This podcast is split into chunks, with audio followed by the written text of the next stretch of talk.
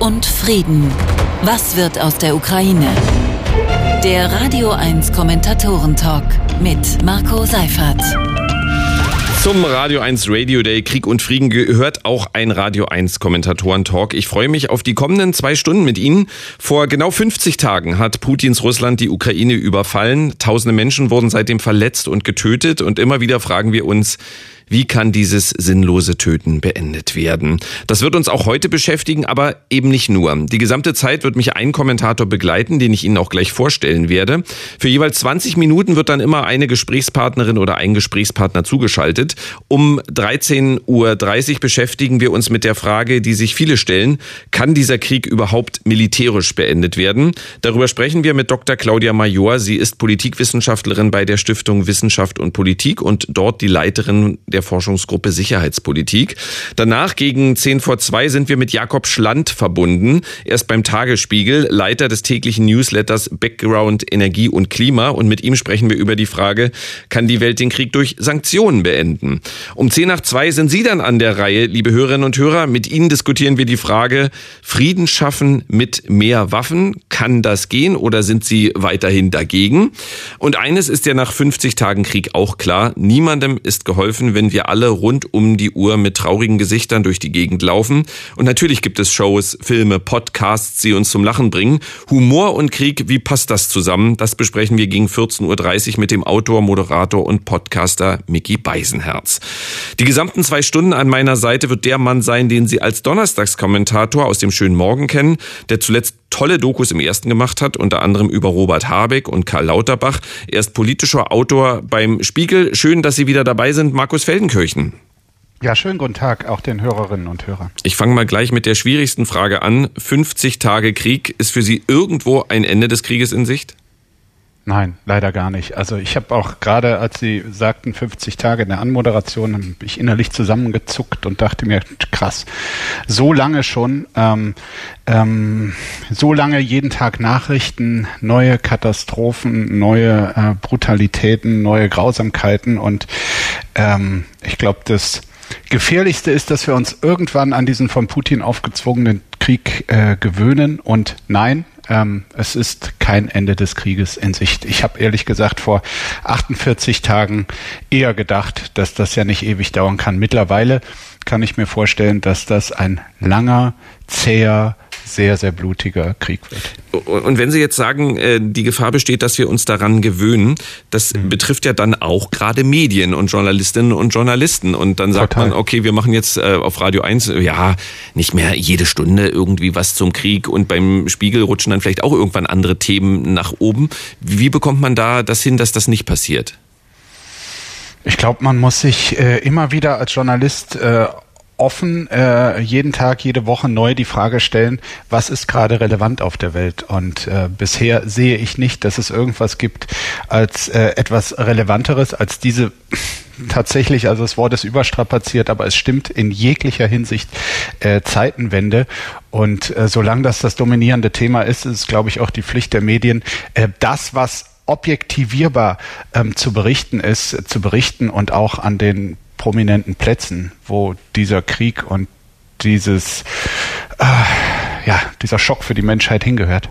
Wir schalten jetzt eine Kollegin dazu. Mit ihr diskutieren wir die Frage, kann Diplomatie den Krieg stoppen? Sie ist seit 1995 in der Auslandsredaktion der Taz und dort für Osteuropa zuständig. Guten Tag, Barbara Oertel. Schönen guten Tag. Schönen guten, guten Tag. Tag. Schön, dass Sie dabei sind. Der österreichische Bundeskanzler Karl Nehammer war diese Woche als erster westlicher Regierungschef seit Kriegsbeginn in Moskau und hatte ja ein wohl eher ernüchterndes Gespräch mit Wladimir Putin. Frau Oertel, was können solche Gespräche überhaupt bringen? Naja, es gibt ja immer noch den Ansatz zu sagen, es, äh, es, es sei gut, wenn man irgendwie im Gespräch bliebe. Wie Sie haben es ja schon in der Anmoderation gesagt, Herr Nehammer war sehr ernüchtert. Das hätte man auch vorher wissen können. Äh, ich bin da auch selber ratlos, äh, zumal ich denke, je länger dieses Grauen andauert und es gibt ja offensichtlich immer noch Steigerungsstufen, desto weniger Raum sehe ich natürlich für diplomatische Bemühungen.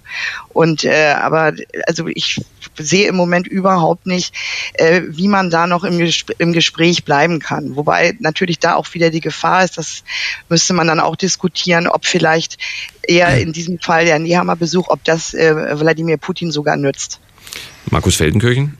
Also ich weiß, es wurde sehr kritisiert, äh, von wegen ein österreichischer Kanzler, was maßt er sich eigentlich an?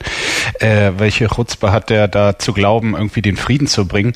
Äh, selbst wenn er das geglaubt hatte, ich sehe schon einen gewissen Sinn in solchen Reisen und würde das nicht ganz so verurteilen, weil ich glaube, dass Wladimir Putin ähm, die Wahrheit aus der Ukraine wirklich nur noch gefiltert erreicht. So wie er vorher nicht wusste, wie die Lage realistisch sein, ist, äh, sein wird, wenn die russischen Soldaten dort äh, aufschlagen. So glaube ich auch heute, dass er nicht alles äh, weiß, was dort geschieht und auch nicht alles weiß, wie es im Westen rezipiert wird. Er guckt bestimmt kein CNN und keine Tagesthemen und die Leute um ihn herum, ähm, glaube ich, schützen ihn vor all dem, was schief läuft und äh, vor dem Bild, was sein Krieg äh, hinterlässt. Und insofern sind solche kleinen Missionen, äh, wenn sich denn dann auch getraut wird, die Wahrheit zu sagen, glaube ich, hilfreich.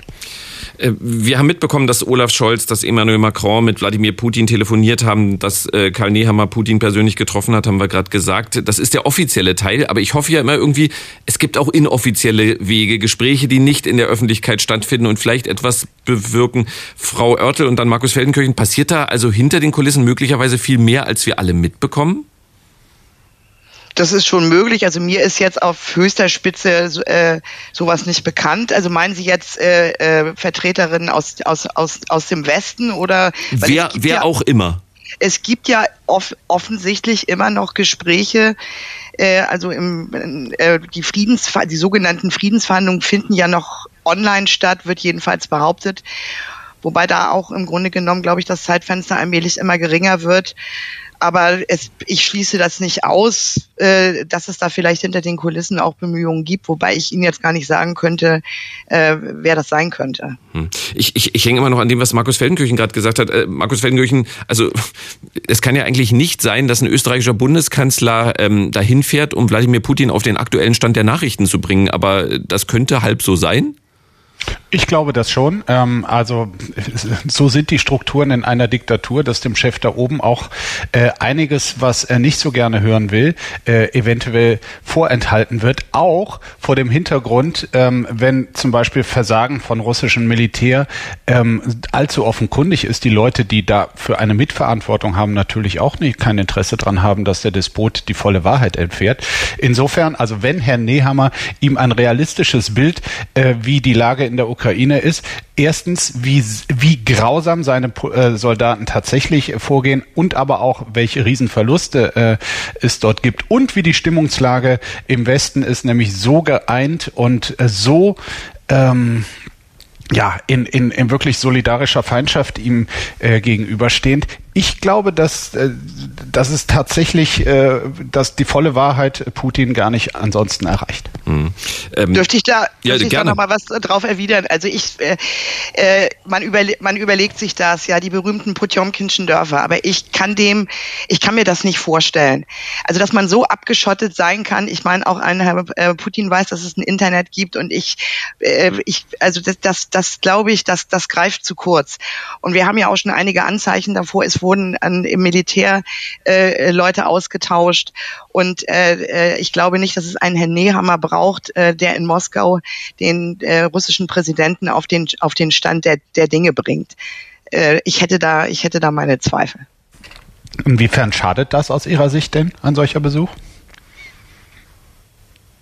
Also ich, das habe ich ja bereits gesagt. Äh, die, die Frage ist, äh, die man abwägen muss. Also wenn wir jetzt mal von der Informationsfunktion absehen, ist ja die Frage, was will ich eigentlich äh, sonst damit erreichen? Gut, ich meine, Österreich ist aufgrund des neutralen äh, Neutralitätsstatus und so weiter in einer ganz anderen Situation. Äh, vielleicht auch mal auszuloten, äh, geht da was äh, in Richtung Verhandlungen.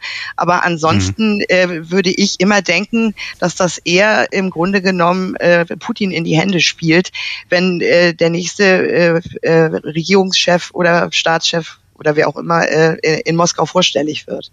Mhm. Ob das jetzt schadet, das weiß ich jetzt nicht, aber es nützt scheint mir nicht nichts zu nützen. Diplomatie bedeutet ja auch, beide Seiten können erhobenen Hauptes aus Verhandlungen kommen. Wie kann man Putin erhobenen Hauptes aus Verhandlungen kommen lassen, ohne dass die Ukraine und der Westen einem Mörder und Diktator, einen Mörder und Diktator belohnen?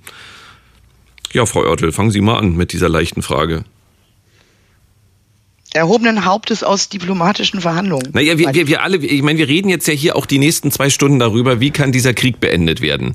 Und dann sagen viele, naja, auf diplomatischem Wege. Und der diplomatische Wege, Weg wird ja nicht sein, ähm, dass Wladimir Putin ins Gefängnis kommt, sondern wenn man sagt, man macht einen diplomatischen Weg, dann muss man, ja, sagt man immer, beiden Seiten helfen, erhobenen Hauptes da rauszukommen. Wie kann sowas aussehen? Also ich, äh, ich glaube, dass es, äh, also mir scheint jetzt im Moment eher äh, die Entwicklung die zu sein, dass das, dass das wirklich auf dem Schlachtfeld entschieden wird. Und dann ist eben die Frage, wie wird dann die Lage sein? Also was wir jetzt ja sehen, ist im Grunde genommen die sogenannte Großoffensive auf den, äh, auf den Donbass. Und äh, äh, wenn wir über den Verhandlungskatalog äh, sprechen, der ja bislang auf dem Tisch lag, äh, und äh, es macht ja keine äh, der beiden Seiten Abstriche an ihren Forderungen. Deshalb sehe ich da im Moment auch nicht, dass die unbedingt zusammenkommen können, aber erhobenen Hauptes, also ich, äh, das weiß ich nicht. Also ich, ich glaube, das wird jetzt erstmal ähm, äh, äh, das wird jetzt erstmal zu einem ganz äh, langen, vielleicht auch noch und blutigen Krieg oder schmutzigen Krieg kommen. Und dann äh, wird die, vielleicht auch die Diplomatie wieder eine Chance haben. Aber ob man dann von erhobenem Haupt reden kann, ich glaube, dass das auf jeden Fall bis zum 9. Mai in irgendeiner Form Putin was einen sogenannten Erfolg, wie auch immer der dann aussehen wird, äh, vorweisen muss. Also gemessen an den ursprünglichen Zielen, die Putin äh, ja offenbar hatte, äh, kann es ja schon kein Erfolg mehr, kein objektiver, naja. so zynisch das klingt, Erfolg mehr werden, weil ähm, es war ja offenbar tatsächlich die Vorstellung äh, da. Äh, man hat auch Kiew äh, relativ zeitnah eingenommen und äh, Herr Janukowitsch, der frühere äh, russlandfreundliche Präsident der Ukraine, stand ja offenbar in Weißrussland schon an der Seitenlinie bereit, um dann als Marionettenpräsident dort ein äh, zu marschieren das hat erkennbar nicht geklappt. Jetzt ist es die Frage, ähm, ist quasi ein unter Kontrolle bringen größerer Teile des Ostens der Ukraine für Putin schon ein Erfolg? Und äh, ich fürchte, dass er, dass es immer noch trotz all der Fehlschläge die militärische Kraft gibt, dort äh, Geländegewinne zu machen. Das ist dann einfach eine, eine Definition von Putin selbst und letztlich muss er es ja vor den eigenen Landsleuten verkaufen. Und er hat immer noch die Propagandakraft im eigenen Land, also ein groß, großer, großer Teil der Russinnen und Russen glaubt offenbar, dass das gut ist, was dort geschieht und richtig und auch bisher erfolgreich läuft, die sogenannte Sonderoperation. Und wenn er dort über seine Staatspropaganda irgendwann sagt, so, jetzt ist Schluss, jetzt haben wir uns da auf einen Waffenstillstand oder Friedensvertrag geeinigt und äh, weite Teile äh, des Ostens Ukraine wurde vor den ver vermeintlichen Nazis jetzt äh, geschützt und der russischen Bevölkerung, die leben zwar jetzt in völlig zerstörten Städten, aber ähm, die sind jetzt dort unabhängig. Wenn er das als Verkauf, äh, Erfolg verkaufen will, weil es gemessen mit seinen Anfangszielen nicht ist, dann hat er, glaube ich, die Mittel und Möglichkeiten, das zumindest vor der eigenen Bevölkerung durchzusetzen. Was wir im Westen denken, da hat er eh keine Chance. Mhm. Ich habe letztens gelesen, dass man mit dem Umfeld von Putin in Kontakt treten müsste, um denen im Falle eines Sturzes Putin Straffreiheit zuzusichern und sie so zu motivieren, sich von Putin abzusetzen. Könnte das ein Weg sein, Frau Oertel? Also da müsste man äh, genau ausloten, um, um welche Person es sich da im, im äh, eigentlich handeln könnte. Also was wir ja sehen oder beziehungsweise darüber wird ja auch schon äh, spekuliert, nicht zuletzt durch den Auftritt von Herrn oder das Interview, das der Kreml-Sprecher Dmitri Peskov in der letzten Woche gegeben hat, wo er ja von einer Tragödie gesprochen hat, natürlich selbstverständlich äh, für die Russen und nicht für die Ukrainer und von hohen Verlusten. Da gab es ja schon Spekulationen, ob wir nicht auch schon äh, bestimmte Friktionen erkennen können, vielleicht, die aus dem engeren, äh, in dem engeren Umfeld Umfeld sich anbahnen. Aber äh, die Frage wäre, wer sich dann da noch äh, als möglicher Ansprechpartner herauskristallisiert. Aber wie gesagt, diese äh, Spekulationen gibt es auch, dass äh, ähm, und ähm, also dass man, dass da bestimmte Leute sich auch schon abkehren und sich andere Szenarien äh, überlegen. Aber das wäre dann wahrscheinlich, ja, dann müsste man ja wahrscheinlich auch mit diesen Leuten in gewisser Weise in, in, in Gespräche eintreten. Mhm. Markus Feldenkirchen, sehen Sie da Wege? Nee, ich glaube da ähm, nicht dran. Ich glaube allerdings auch nur, äh, beurteilen kann es allenfalls jemand, der äh, jetzt rein spekulativ bis vor drei Monaten Geheimdienstchef äh, im Kreml war und einfach weiß, wie die Strukturen sind. Ich glaube nicht, dass irgendjemand von außen auch nur annähernd weiß, wie die Stimmungslage in Putins un unmittelbaren Umfeld ist. Ich glaube aber Dings, dass die Hoffnung, die viele auch ja bei uns haben. Wir müssen die Sanktionen einfach nur so drastisch machen, dass es sowohl die Bevölkerung merkt, als auch die Oligarchen, als auch äh, Putins engstes Kreml-Umfeld. Und dann werden die sich schon abkehren. Und dadurch helfen wir der Ukraine, weil es dann schnell zu einem Sturz kommt. Russland ist wieder demokratisch, zieht sich zurück, entschuldigt sich und alles ist gut. Also jetzt mal überspitzt gesagt. Äh, das ist ja die Haupt das Hauptrational hinter denen, die sagen, wir müssen einfach noch härter gegenüber Russland sein, damit es irgendwann an der Spitze ankommt und Putin gestürzt wird. Bei allem, was man weiß und zumindest berichtet wird von den Journalistinnen und Journalistenkollegen, die in Russland sind und sich einen objektiven Blick äh, bewahren können, ist die Stimmungslage nicht so, dass dort etwas kippt gegen Wladimir Putin. Frau Oertel? Nee, dem würde ich zustimmen. Also das, das, das kann man jetzt noch nicht sehen und ich glaube, dass es auch, oder ich glaube nicht daran, dass man das durch Sanktionen erreichen wird. Und es ist ja, äh, ist ja richtig, was Herr Feldenkirchen gesagt hat. Also es gibt ja immer noch äh, einige Institutionen in Russland, die auch Meinungsumfragen erheben. Und wenn ich da den letzten Werten glauben kann, dann liegt die Zustimmung äh, zu Putin bei über 80 Prozent knapp. Und da würde ich sagen, da sehe ich eher, dass das vorliegt, äh, was im Bezug auf Herrn Putin gesagt wird, dass ich glaube, wer sich äh, dadurch, dass ja auch die Möglichkeit, sich aus alternativen Quellen zu informieren, äh, für viele Leute gar nicht mehr gegeben ist, mhm. beziehungsweise vielleicht auch gar nicht der Wunsch danach ist, ist da natürlich überhaupt kein reales Bild äh, von dem vorhanden, was in der Ukraine sich gerade abspielt. Mhm. Frau, Frau Oertel, wir sind jetzt ja in so eine Art Aufrüstungslogik geraten und es ist ja nachvollziehbar, dass zum Beispiel Polen oder das Baltikum sich militärisch sichern wollen, da Putin sich offenbar nur von militärischer Stärke beeindrucken lässt. Sie als Osteuropa-Kennerin, wie groß ist die Angst vor Putins Russland in der osteuropäischen Bevölkerung? Die ist sehr groß. Also weil Sie gerade äh, Polen äh, äh, angesprochen haben, aus leidvoller historischer Erfahrung, aber das gilt natürlich auch für ähm, äh, für, äh, für Länder wie Tschechien und die Slowakei. Ähm, äh, man, man sieht sogar jetzt auch Bulgarien, äh, was ja im Grunde genommen jetzt auch, wo die äh, äh, Sozialisten mit in, in der Regierung sitzen, wo auch da jetzt plötzlich das Pendel umschwingt. Die hatten ja immer noch äh, relativ, waren ja immer noch sehr eng, teilweise einige Kreise mit mit äh, äh, Russland vernetzt. Also ich glaube, dass die, dass die Angst oder auch vor allen Dingen die baltischen Staaten, dass die Angst auch äh, zu Recht äh, äh, sehr groß ist. Hm. Äh, wenn, also ist jetzt schwierig darüber zu sprechen und möglicherweise Spekulation, aber wenn ich mir den ehemaligen Warschauer Pakt äh, angucke, dann habe ich nach meiner Vorstellung, ich kann es aber natürlich nicht genau äh, verifizieren, äh, den Eindruck, die, das größte Verständnis von ehemaligen Warschauer Paktstaaten für Putin gibt's in Ostdeutschland. Äh, teilen Sie diesen Eindruck? Frau Oertel? Ja, ich, ich, ich muss jetzt erstmal über eine Antwort nachdenken. Also ich glaube schon, dass es, äh, ob es jetzt äh, als also das größte, die größte äh, Zustimmung oder Verständnis ist, das vermag ich nicht zu sagen. Und ich spreche also nicht von den Ostdeutschen oder so, das ist natürlich nie, also jetzt auch nicht verallgemeinernd. Also deswegen, aber so, so was ich so teilweise höre, denke ich so, ach guck mal, da ist äh, ein Verständnis für Putin noch größer, als ich es äh, je, glaube ich, in Polen oder im Baltikum hören würde. Ja, das also genau, also deshalb würde also ob das jetzt gut, ich meine, man müsste jetzt noch mal über Ungarn diskutieren in dem in dem äh, in dem Zusammenhang, aber äh, das ist äh, im Grunde genommen ist es glaube ich eindeutig äh, eindeutig äh, feststellbar, was ja insofern interessant ist als nach der als nach der ähm, Vereinigung, da habe ich mich nämlich äh, in den neuen Bundesländern aufgehalten, da gab es ja eine absolut am Anfang anti-russische Bewegung, Russisch zu lernen war verpönt und so weiter. Und das hat sich doch im Grunde äh, verändert, beziehungsweise die alten Seilschaften, die funktionieren immer noch. Mhm. Markus Feldenkirchen, teilen Sie den Eindruck oder liege ich da völlig falsch? Ich meine, Sie haben mir schon öfter Naivität unterstellt.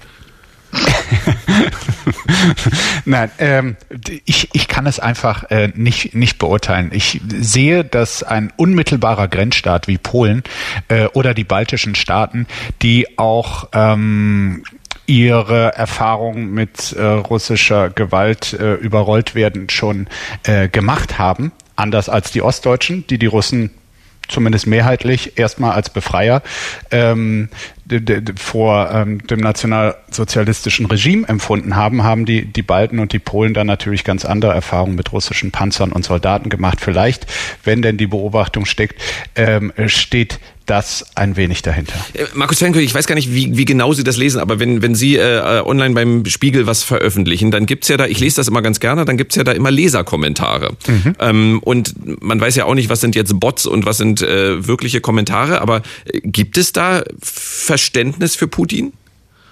Oder lesen Sie die gar äh, nicht aus Selbstschutz? Ich lese das auch. Äh, es interessiert mich, äh, gerade dann, wenn ich irgendwie auf, auf äh, Fehler oder ähm, hingewiesen werde oder jemand irgendwie sich ernsthaft auseinandersetzen will.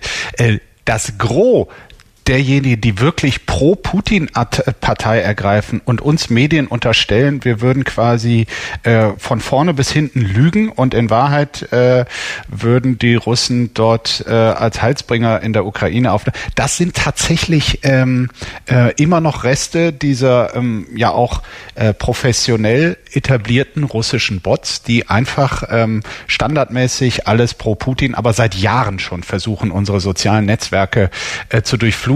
Ich glaube, da gibt es, die waren mal sehr viel stärker, diese russische Bot-Armee. Da gibt es noch Reste von, aber dominierend würde ich die jetzt nicht nennen. Also, und dass sich da jemand mit Klarnamen sagt, und passen Sie auf, Herr Felgenkerin, Sie, Sie liegen falsch und äh, schauen Sie mal, der Herr Ruslin, äh, Herr, Herr Putin ist ein feiner Mann und Russland macht genau das Richtige. Das, also, das kommt mir kaum unter. Mhm. Wie ist das bei der Leserschaft der Taz? Naja, also ich habe damit im Grunde seit 2014 zu tun. Äh, die schmutzigen Details von Leserzuschriften, die waren, das waren keine Bots, die äh, will ich mal hier nicht vortragen. Also im, im Zuge der Annexion der Krim beziehungsweise des Beginns des Krieges in der Ostukraine. Ähm, äh, die Zuschriften, die wir bekommen äh, heute, äh, die gehen eigentlich eher in eine andere Richtung, dass eben, da kommen so Sachen, ja, man müsse doch mal gucken, was das Azov-Bataillon macht. Mhm. Ähm, und ein Herr Melnik äh, sei eben auch ein äh, Fan des äh, des Azov also da wird das Pferd im Prakt also im Grunde von der anderen Seite aufgezäumt, also, dass man jetzt nicht erklären, Putin unter unterstützt, sondern dass im Grunde doch mhm. so ein bisschen faschistische äh, Umtriebe, also dieses Narrativ, was ja 2014 viel stärker war, ist eine faschistische Junta an der Macht in Kiew, dass das im Grunde von der anderen Seite, also wird im Grunde immer schon sehr genau geguckt, kann man daraus noch irgendwie etwas destillieren, wobei die Stoßrichtung klar ist, aber es ist nicht mehr so, sagen wir mal primitiv definitiv, dass jetzt also so pure Unterstützer äh, äh, für Putin, aber dass man doch noch mal guckt, wie sieht's denn da mit der äh, mit den sogenannten Faschisten dann wirklich in, in, der Ukraine aus? Also nicht im Sinne von äh, der Putin, was der da macht, ist richtig, sondern guck mal, die Ukraine, die sind ja auch nicht ganz sauber in die, genau. in die Richtung. Mhm. Um das mal so, ja, so kann man das paraphrasieren. Ja. Absolut, also das ist quasi schon ein innerliches Rückzugsgefecht, aber immer noch quasi äh, gegen den Westen und eben, äh, da hat die Kollegin absolut recht, äh, es geht jetzt darauf, guck mal, die Gegenseite hat doch auch Dreck am Stecken. Mhm. Äh, wir und viele andere Länder machen sich unabhängig von russischer Energie, wenn nicht kurzfristig, dann aber auf jeden Fall mittel- bis langfristig. Das wird das wirtschaftlich ohnehin schwache Russland auf Jahrzehnte nach meiner Einschätzung in wirtschaftliche Bedrängnis bringen. Wie kann das von Putin zerstörte Russland langfristig gerettet werden, Frau Oertel? Ich erwarte jetzt keine, keine umfassende Antwort. Sie sagen jetzt das von Putin zerstörte Russland. Na, naja, durch, diesen, durch diesen Krieg, glaube ich, ähm, und das äh. unabhängig machen, also wenn sich jetzt sehr, sehr viele Staaten unabhängig machen von russischer Energie, dann bleibt Russland in den nächsten Jahrzehnten nicht viel, womit sie Einnahmen generieren können, nach meiner Einschätzung. Naja, also was man jetzt ja sehen kann, äh, ist, dass es, es wird natürlich jetzt nach alternativen Abnehmern gesucht. Äh, das passiert ja schon in Richtung China, aber auch Zentralasien äh, ist man unterwegs. Vielleicht gibt es da auch noch andere Möglichkeiten. Vielleicht guckt man auch mehr auf den afrikanischen äh, Kontinent. Äh, so, aber die Frage ist natürlich, dass, ob das reicht. Und das Zweite ist, gibt es äh, überhaupt den Willen in Russland, aber vielleicht wundert man sich ja überhaupt die Wirtschaft zu diversifizieren. Und wenn ja, wären sie in der Lage dazu. Das war ja eigentlich auch mal die Idee äh, unter dem äh, Interimspräsidenten Medvedev mit der Modernisierungspartnerschaft, äh, auch mit dem Westen, um, weil offensichtlich die Erkenntnis gereift war, dass äh, Russland sich diversifizieren müsse. Äh, ich glaube, zwischen diesen Polen bewegt sich das. Ob das natürlich das kompensieren kann, das vermag ich nicht einzuschätzen, weil ich bin keine Fachfrau für Wirtschaft. Das hat Markus Feldenkirchen noch nie von der Einschätzung abgehalten, dass er kein Fachmann ist. Äh, Ihre Meinung? Ich habe die Frage überhaupt nicht verstanden, weil äh, das von Putin zerstörte Russland beschäftigt mich gerade weniger als das tatsächlich von Putin komplett zerstörte äh, Ukraine. Ich meine, die Bilder aus ja, Mariupol, guter, gut, die sehen ja jetzt schon ja, ja guter Punkt. Ähm, dennoch hat man auch nach dem Zweiten Weltkrieg zum Beispiel gesagt, äh, wie schaffen wir es? Äh, wir, wir können, Deutschland muss irgendwie wieder in die Weltgemeinschaft zurückkehren können. Und wir sollten Deutschland auch nicht wirtschaftlich nachhaltig zerstören. Mhm. So, und dieses Problem wird sich stellen, glaube ich. Ja, aber da war der Diktator auch weg in Deutschland und dann konnte man mit denen, die dann ähm, voller Schuldbewusstsein ähm, auf eine gewisse demokratische Tradition vor der Nazi-Zeit zurückblicken konnten und ein neues Deutschland aufbauen wollten, mit denen konnte man sagen, pass mal auf, das wären sinnvolle demokratische Strukturen und wenn ihr bereit seid, die zu bauen, äh, dann helfen wir auch wirtschaftlich. Das war ja auch konditioniert äh, in Deutschland. Und ein solches Szenario für Russland, das ähm, quasi die alte äh, Diktatorenriege weg ist und, ähm, und es den Wunsch nach einem demokratischen Neuanfang gibt, dann würde ich auch sagen, da müssten alle Hilfsprogramme der Welt äh, äh, mhm. nach Russland fließen. Aber da sind wir leider noch total weit von entfernt. Und dazu passt auch die Abschlussfrage, die ich heute allen zugeschalteten Gesprächspartnerinnen und Gesprächspartnern stelle. Äh, also auch Ihnen, Frau Oertel, eine optimistische Antwort ist möglich, wenn auch nicht zu erwarten. Was macht Ihnen vielleicht ein bisschen Hoffnung, dass dieser Krieg nicht mehr allzu lange dauert? Oh, ja, da bringen Sie, Sie mich jetzt. Ja, ja, Sie sind auch, Sie sind auch, Sie können jetzt kurz nachdenken, weil ich äh, dazu noch sagen möchte, möchte, Sie sind natürlich die Arme, die als erstes diese Frage gestellt bekommt. Alle weiteren Gesprächspartnerinnen und Gesprächspartner, die uns jetzt schon zuhören, können sich auf diese Abschlussfrage natürlich einstellen. So mehr Zeit konnte ich Ihnen jetzt nicht äh, schummeln. Ja, schade. Also äh, ehrlich gesagt, ich habe im Moment, Sie sagten, ob das, wie lange das dauert. Ich kann das überhaupt nicht einschätzen und ich äh, sehe ich nicht im Moment. Also äh, ich habe da, äh, da sind wir, wir kommen wir wieder an den Anfang unseres Gesprächs zurück. Ich sehe da, äh, habe im Moment wenig Hoffnung, dass das, dass dieser Fall eintritt. Eine Aussage, die zum Karfreitag passt. Ähm, vielen Dank an Barbara Oertel, äh, die in der Auslandsredaktion der Taz für Osteuropa zuständig ist. Das war Ihre Premiere bei uns. Ähm, es war sehr aufschlussreich. Vielen Dank dafür. Sehr gerne. Dankeschön und äh, dann äh, frohe Ostern trotz allem. Ihnen auch. Dankeschön. Wiederhören. Tschüss. Tschüss. Und äh, wir haben gerade viel über Diplomatie gesprochen. Jetzt reden wir über mögliche militärische Auswege aus diesem Krieg. Ich freue mich auf eine Frau, die Politikwissenschaftlerin bei der Stiftung Wissenschaft und Politik ist und dort die Leiterin der Forschungsgruppe Sicherheitspolitik. Ähm, herzlich willkommen. Ähm, also mit ihr wollen wir über die Frage diskutieren, ob dieser Krieg überhaupt militärisch beendet werden kann. Herzlich willkommen, Dr. Claudia Major. Dankeschön. Ähm, die Einstiegsfrage ist, finden Sie vielleicht albern, aber wenn man sich wie Sie beruflich mit den Themen Krieg und Frieden beschäftigt, ist der Nachname Major da eigentlich eher Fluch oder Segen? Es ist beides. Ähm, ich höre sehr häufig die Frage, ist das jetzt Ihr Name oder ist das jetzt Ihr Dienstgrad? Also die, worüber Sie begrenzt lachen können. Ja, am Anfang fand ich das lustig. Mittlerweile denke ich mir, ich kenne die. Ähm, mhm. Ich glaube, es ist, es, ist, es ist beides. Man gewöhnt sich irgendwann dran. Aber manchmal kann man auch sagen, ja, mit dem Namen konnte ich vielleicht nicht viel anderes machen. Aber das stimmt natürlich nicht. Mhm. Gerne wird gesagt, dass es in diesem Krieg nur Verlierer geben wird. Klingt nachvollziehbar. Kann es dennoch am Ende, Frau Major, einen eindeutigen militärischen Sieger geben? Das ist äh, das, worauf beide Seiten hoffen. Russland und die Ukraine hoffen beide, dass sie diesen Krieg militärisch entscheiden können. Ähm, und solange beide glauben, dass sie, solange Russland und die Ukraine glauben, dass sie noch gewinnen können oder dass sie militärisch noch etwas erreichen können, wird es sehr schwer, diesen Krieg zu beenden.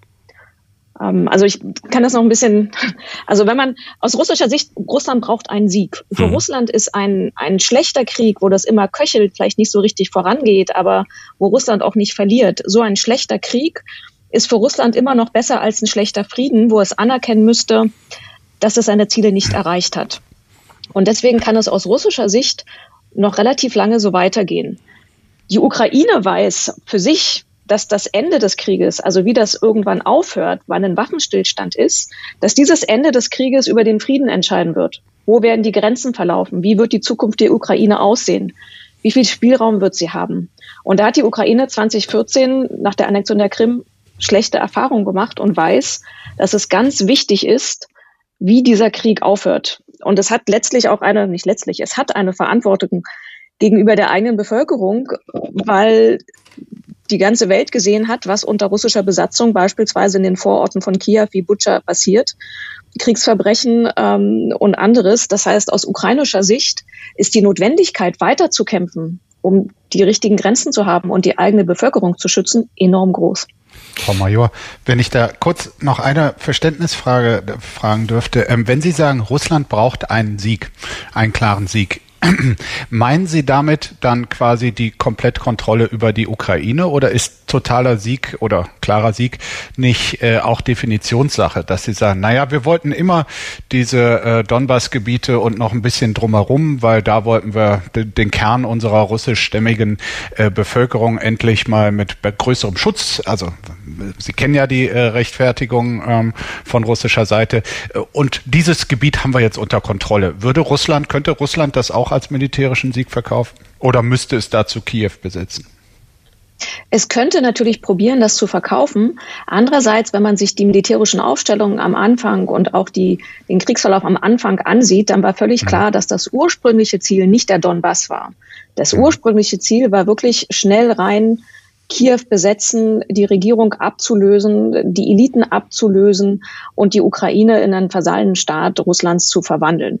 Das hat nicht funktioniert. Und jetzt gibt es so eine Nachadjustierung. Aber man muss auch ganz ehrlich sagen, das Ziel, Kiew einzunehmen oder Kharkiv einzunehmen, hat alles nicht funktioniert. Also es ist jetzt so ein Rückzug.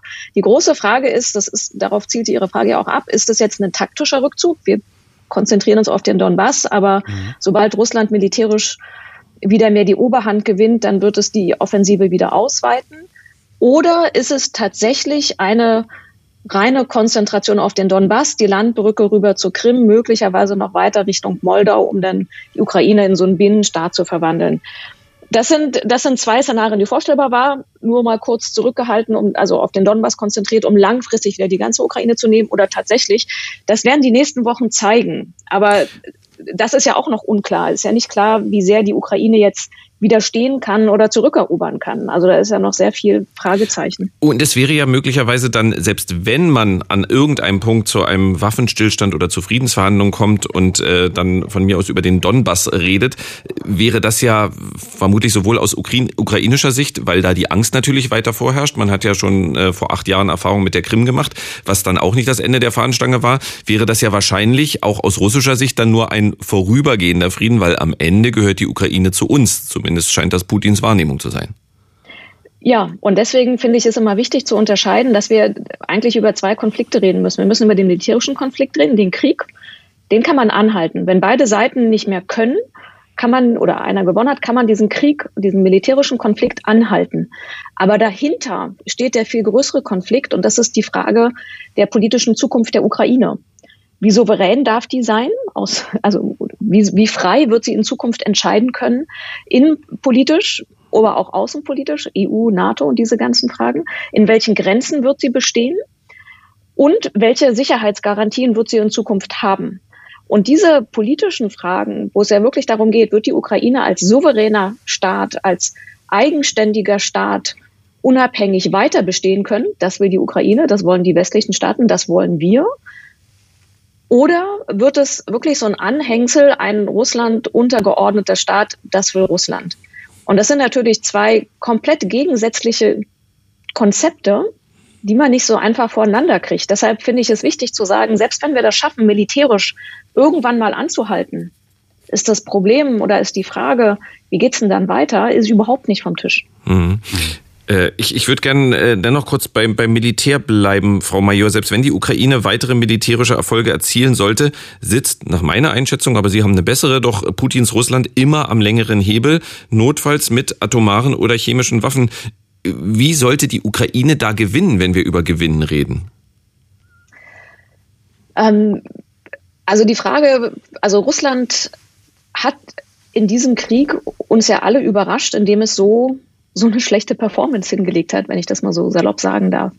Ähm, also es gab eine große Überraschung, wie schwach die russische Armee mit Blick auf Logistik war, mit Blick auf Verbundkampf, also wie die Luftstreitkräfte mit den, mit den Landstreitkräften zusammengearbeitet haben, dass die Kommandokette nicht super funktioniert hat, dass auch die Aufklärung nicht super funktioniert hat. Das hat ja sehr viele überrascht. Was auch überrascht hat, ist, dass die Ukraine so lange widerstanden hat, was auch auf die westliche Unterstützung durch Waffenlieferungen zurückzuführen ist. Die haben die Ukraine befähigt, mehr zu machen. Wird es der Ukraine gelingen, sich nicht nur zu verteidigen, sondern die jetzt seit 24.02. von Russland eroberten Gebiete zurückzuerobern? Das ist eine unheimlich schwierige Frage. Ähm, das lässt sich sehr schwer vorhersagen. Wir müssen ja noch mal dazu sagen, Russland hat ja de facto zwei Fronten. Die westlichen Staaten unterstützen die Ukraine mit Waffenlieferungen, wollen sie damit befähigen, nicht nur sich zu verteidigen, sondern auch zurückzuerobern. Und auf der anderen Seite haben wir die Wirtschaftssanktionen, die langfristig Russland schwächen und das russische Kalkül verändern sollen. Die wirken aber erst langfristig.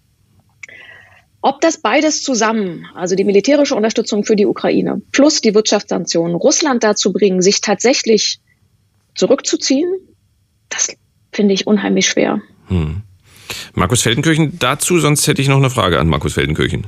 Naja, also ich habe schon genau zugehört, weil mich die äh, Angst vor einem ähm, irrationalen ähm, Wladimir Putin, der sich äh, quasi sein ganzes Lebenswerk äh, in Gefahr sieht und an die Wand gedrängt führt und aus dieser Not, Panik oder Scheißegal-Haltung, wie immer Sie es nennen wollen, äh, nicht doch ähm, zu seinen Nuklearwaffen. Es wird jetzt schon spekuliert äh, darüber, ob die also lokal sehr äh, begrenzten äh, kleinen Nuklearwaffen irgendwann zum Eingriff kommen könnten.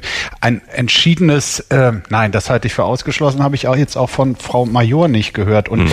ich sag mal, diese Restangst davor, die bestimmt natürlich westliches Handeln, die bestimmt auch ähm, die ähm, Haltung der Bundesregierung und viele sagen, ja, das sind Hasenfüße und Angsthasen, die sich davon äh, beeindrucken lassen. Aber ich kann ehrlich gesagt diese Angst und Sorge nachvollziehen und würde zumindest diese, diese, nur, diese Drohung, die dahinter steckt, äh, nicht ganz ausschließen, weil Saddam Hussein hatte keine äh, Atom, äh, hatte nicht das größte Atomarsenal äh, der Welt. Ähm, Wladimir Putin hat es. Also das Kann meinte ich, ich ja, ja, auf jeden Fall, das meinte ich ja mit am längeren Hebel sitzen, Frau Major. Ja, also zwei Sachen. Das eine irrational. Ähm, irrational impliziert ja, Putin trifft Entscheidungen und ihm ist total egal, was dabei rauskommt. Das glaube ich nicht. Ähm, ich glaube, dass er sehr wohl oder doch, wie er bislang gehandelt hat, zeigt sehr wohl, dass er seine Folgen bedenkt, aber möglicherweise auf falschen Vorannahmen aufbaut. Der Überfall auf die Ukraine ging von der falschen Vorannahme aus, dass man die Ukraine überrennen kann, dass die sich alle freuen, wenn Russland kommt und dass das ein easy Target ist. Ähm, deshalb, ich glaube, zu sagen, er handelt irrational, trifft es nicht. Ich glaube, dass es, dass es in seinem Gedankengebäude sehr rational ist, aber zu großen Teilen auf falschen Informationen oder Vorannahmen aufbaut. Das nukleare Säbelrasseln, was Russland mehrfach gemacht hat ähm, und was in der Tat beunruhigend ist, ähm, muss man, glaube ich, ein bisschen einordnen. Was, worauf Russland angespielt hat, sind die sogenannten strategischen Atomwaffen. Das sind die, die bis in die USA reichen. Davon unterscheiden, unterscheidet man die taktischen, die man auch in einem sagen Gefecht, also in der Ukraine einsetzen würde. Mhm. Was Russland gemacht hat, das war das, der, das Beziehen auf diese strategischen, die auch in die USA reichen.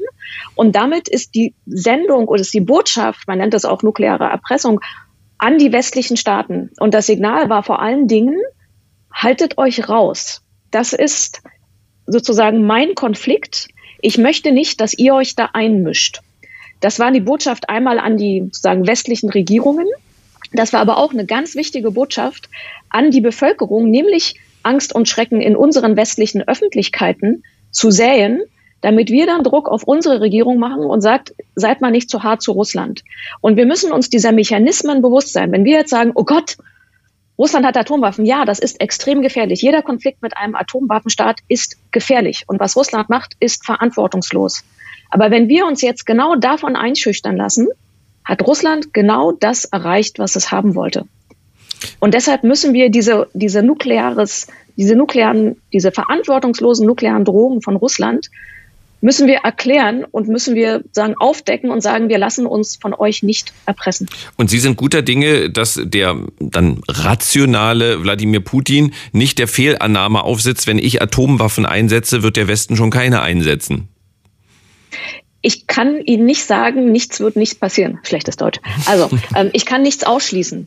Ähm, wenn man das, und nochmal, ich kann es nicht ausschließen und jeder Konflikt, in dem eine Atommacht involviert ist, ist gefährlich. Es gibt keinen Automatismus von einer Drohung hin zu einem Einsatz. Wenn man sich die nuklearen Drohungen von Putin nochmal ansieht, hat er zum Beispiel auf die Wirtschaftssanktionen der westlichen Staaten reagiert und hat gesagt, ich stelle meine Abschreckungswaffen mit den Atomwaffen in die Alarmbereitschaft. Das war auf rein rhetorischer Ebene. Die praktischen Schritte, die man machen könnte, zum Beispiel die Bomben mehr an die Flugzeuge verlegen oder die Flugzeuge in eine neue Alarmbereitschaft versetzen oder diese, diese ganzen Gebäudekomplexe nochmal anders sichern. Davon hat nach Wissen der westlichen Staaten bislang nicht stattgefunden. Das heißt, es war bislang, so schlimm es ist, vor allen Dingen ein, ein rhetorisches Säbelrasseln. Man kann das auch für die, die alt genug sind, ähm, beziehen auf den Kosovo-Krieg. Man kann auch sagen, was Putin jetzt sagt, war, ich bin nicht Serbien. Mit ihr springt ihr, mit mir springt ihr nicht so um wie damals im Kosovo. Aber nochmal, es ist extrem verantwortungslos, was Russland macht. Aber der Schritt von diesem Säbelrasseln zum Einsatz ist hoffentlich noch sehr weit. Mhm.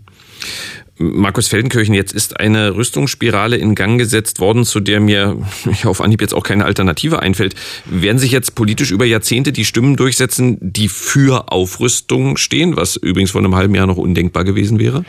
Also die haben erkennbar im Moment auf jeden Fall äh, Oberwasser, ähm, extremes Oberwasser. Ähm, ich glaube äh, auch die Rüstungsproduzenten in Deutschland, die in den letzten Jahren so Mist, jetzt kommen auch noch die Grünen ähm, an die an die Macht und die waren ja immer so für starke Rüstungsexportkontrolle. Die können ihr Glück ja zurzeit überhaupt nicht passen, fassen. Also Rheinmetall vers versucht da sogar die verrosteten Marder, die bei ihnen auf dem Hof stehen, äh, jetzt noch irgendwie ge gewinnbringend zu verschärfen verscherbeln. Also das ist schon eine Zeitenwende, die finde ich auch äh, extreme äh, Schattenseiten hat. Und äh, also was, was Wladimir Putin da angerichtet hat mit unserem äh, Einstellung gegenüber schweren Waffen, Militarisierung, das ist schon enorm. Es ist bedenklich, aber ich kann natürlich auch nachvollziehen, dass, äh, dass äh, dieser ruchlose Angriffskrieg äh, jetzt vielen aufgezeigt hat, dass das Vernachlässigen von militärischen Dingen, von Aufrüstung, ähm, ja, auch Folgen hat. Wobei ich immer noch mal darauf hinweisen will, dass irgendwie die schlecht ausgestattete Bundeswehr ähm, ähm, äh, jetzt unmittelbar den Ukrainern auch nicht hilft, wenn die mit einem Sondervermögen aufgerüstet wird. Und ähm, ich bin auch nicht der Meinung, dass wir in Deutschland zu wenig Geld für Militär ausgegeben haben. Wir haben es einfach nur wahnsinnig schlecht ausgegeben. Mhm. Äh, Frau Major, Sie sind größere Experte, größere Expertin als Markus Feldenkirchen. Teilen Sie diese Einschätzung? Ähm, also in dem Punkt, sonst natürlich nicht, aber in dem Punkt, Entschuldigung.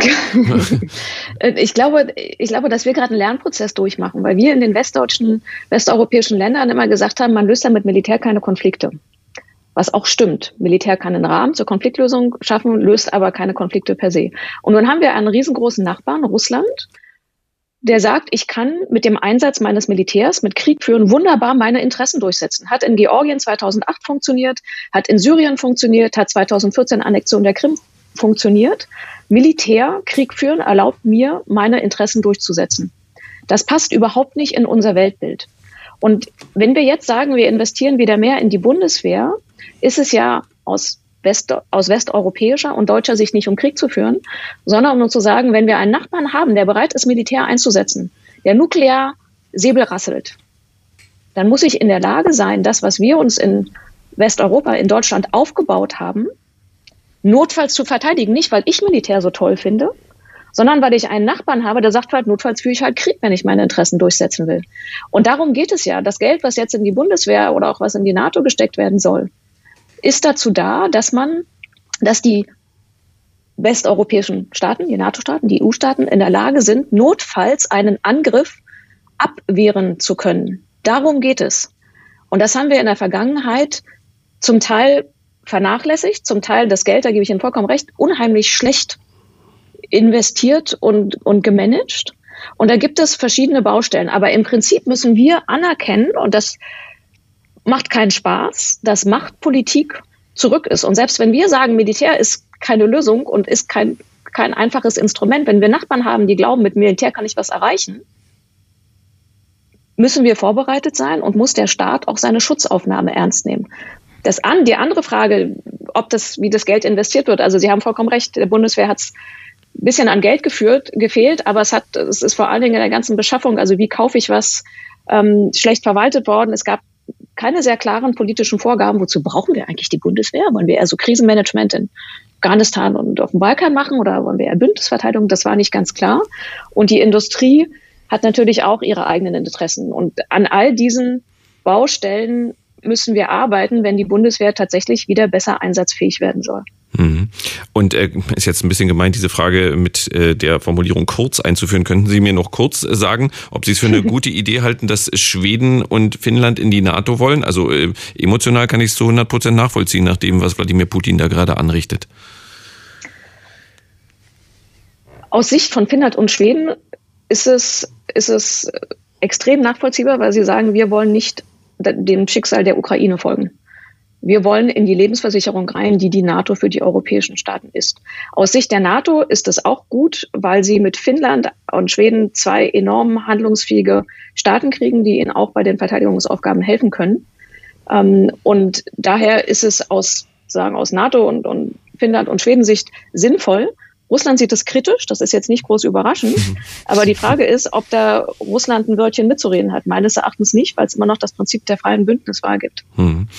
Ja, dann die Abschlussfrage. Ähm, Sie haben sie ja vorhin schon gehört, als Sie auf Ihren Einsatz hier gewartet haben und ich erwarte jetzt eine optimistische Antwort nicht wirklich. Was macht Ihnen Hoffnung, dass dieser Krieg nicht mehr allzu lange dauert?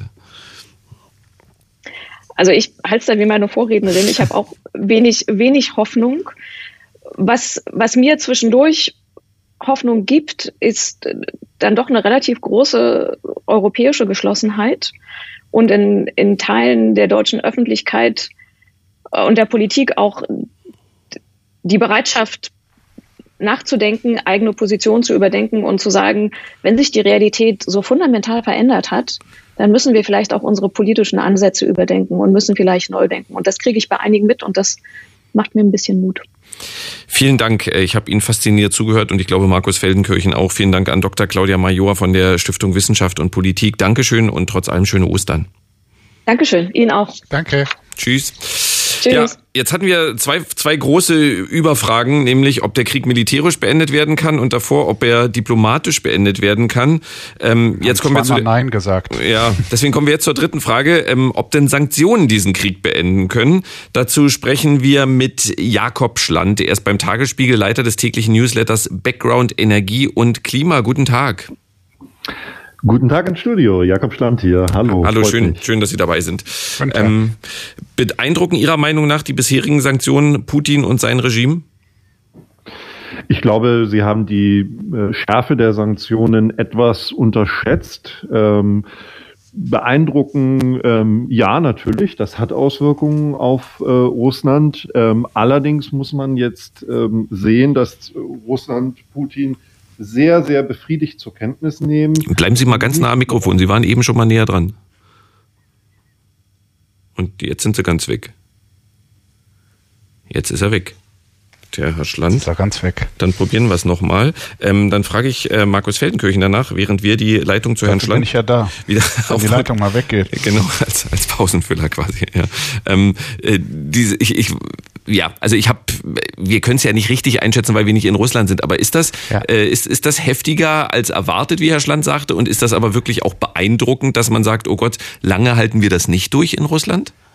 Also man kann ja, ist ja wirklich immer die Frage, worauf man den Fokus legt. Ja, es sind die härtesten Sanktionen, die ähm, der Westen jemals verhängt hat äh, gegen ein Land, gegen Russland äh, sowieso. Ähm, und, und, und dann kann man sagen, also das ist wirklich schon eine, eine große Waffe, die da eingesetzt wird. Und dann gibt es aber auch die anderen, die sagen, schau doch mal, was alles noch nicht gemacht wird. Welche Banken beim SWIFT-Abkommen äh, der Abkopplung Russlands davon äh, ausgenommen wurden, dass eben immer noch ähm, Energie Energie in großem Stile äh, bezogen wird.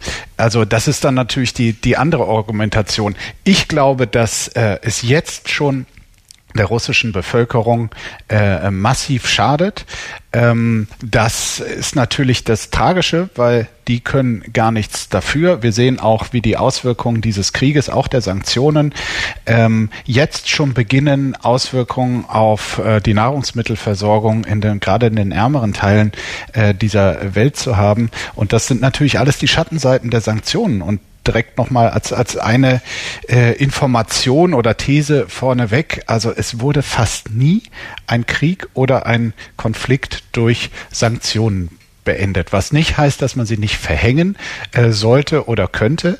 Aber es ist ähm, natürlich so, dass den Ukrainern von unseren Sanktionen jetzt unmittelbar nicht geholfen wird. Das ist immer ein Signal an das Regime, wir wollen mit euch nicht mehr und belastet allerdings dann auch die Bevölkerung, die unter diesem Regime ja ebenfalls schon lange gelitten hat. Mhm. Jetzt müsste Jakob Schland wieder da sein vom Tagesspiegel. Hallo, Herr Schland. Ja, ich hoffe, Sie hören mich wieder gut. Hallo. Ja, genau. Ähm, Sie können jetzt uns nicht ganz genau zuhören, deswegen jetzt die nächste Frage, weil die erste ist fast schon beantwortet worden. Wo fehlt denn Russland jetzt schon Geld durch diese Sanktionen? Also den, den Russen fehlt im Augenblick natürlich äh, Geld beim, beim Einkauf von westlicher Ware. Es lässt sich teilweise schwer sagen, woran genau jetzt zum Beispiel die Kriegsindustrie ähm, knabbert. Äh, das Problem ist im Augenblick vor allem, dass dort eben zum Beispiel elektronische Bauteile nicht mehr verfügbar sind. Das heißt, da geht es dann weniger darum, dass äh, Russland nicht mehr genug Geld zur Verfügung hat, um auf dem Weltmarkt einzukaufen, sondern dass eben diese Bauteile direkt mit äh, Sanktionen äh, belegt sind und natürlich viele westliche Firmen auch nicht mehr bereit sind, nach Russland zu liefern. Es gibt ja sozusagen informelle privatwirtschaftliche Sanktionen, die über das offizielle Oh, diese Leitung. Noch, noch ja, da war ein ganz kurzer Aussetzer nur, aber es, ähm, äh, welche, welche Sanktionen sind denn das, die darüber hinausgehen? Ähm, die, die, die Sanktionen, die darüber hinausgehen, sind, dass eben viele westliche Firmen einfach die, die Zusammenarbeit äh, komplett eingestellt haben. Also zum Beispiel im Bereich Energie hat äh, der Handelsarm von Gazprom inzwischen sehr, sehr große Probleme, der ja auch zum Beispiel im Nordseeraum einfach äh, Gas aus Gasfeldern kauft und weiterverkauft, hat große Probleme, die äh, äh, diese Geschäfte überhaupt noch abzuschließen. Ne? Das ist so ein, ein, ein Beispiel. Hm. Aber ähm, natürlich ist es so, dass Russland in sich selbst noch funktioniert, wenn man das so sagen kann. Ne?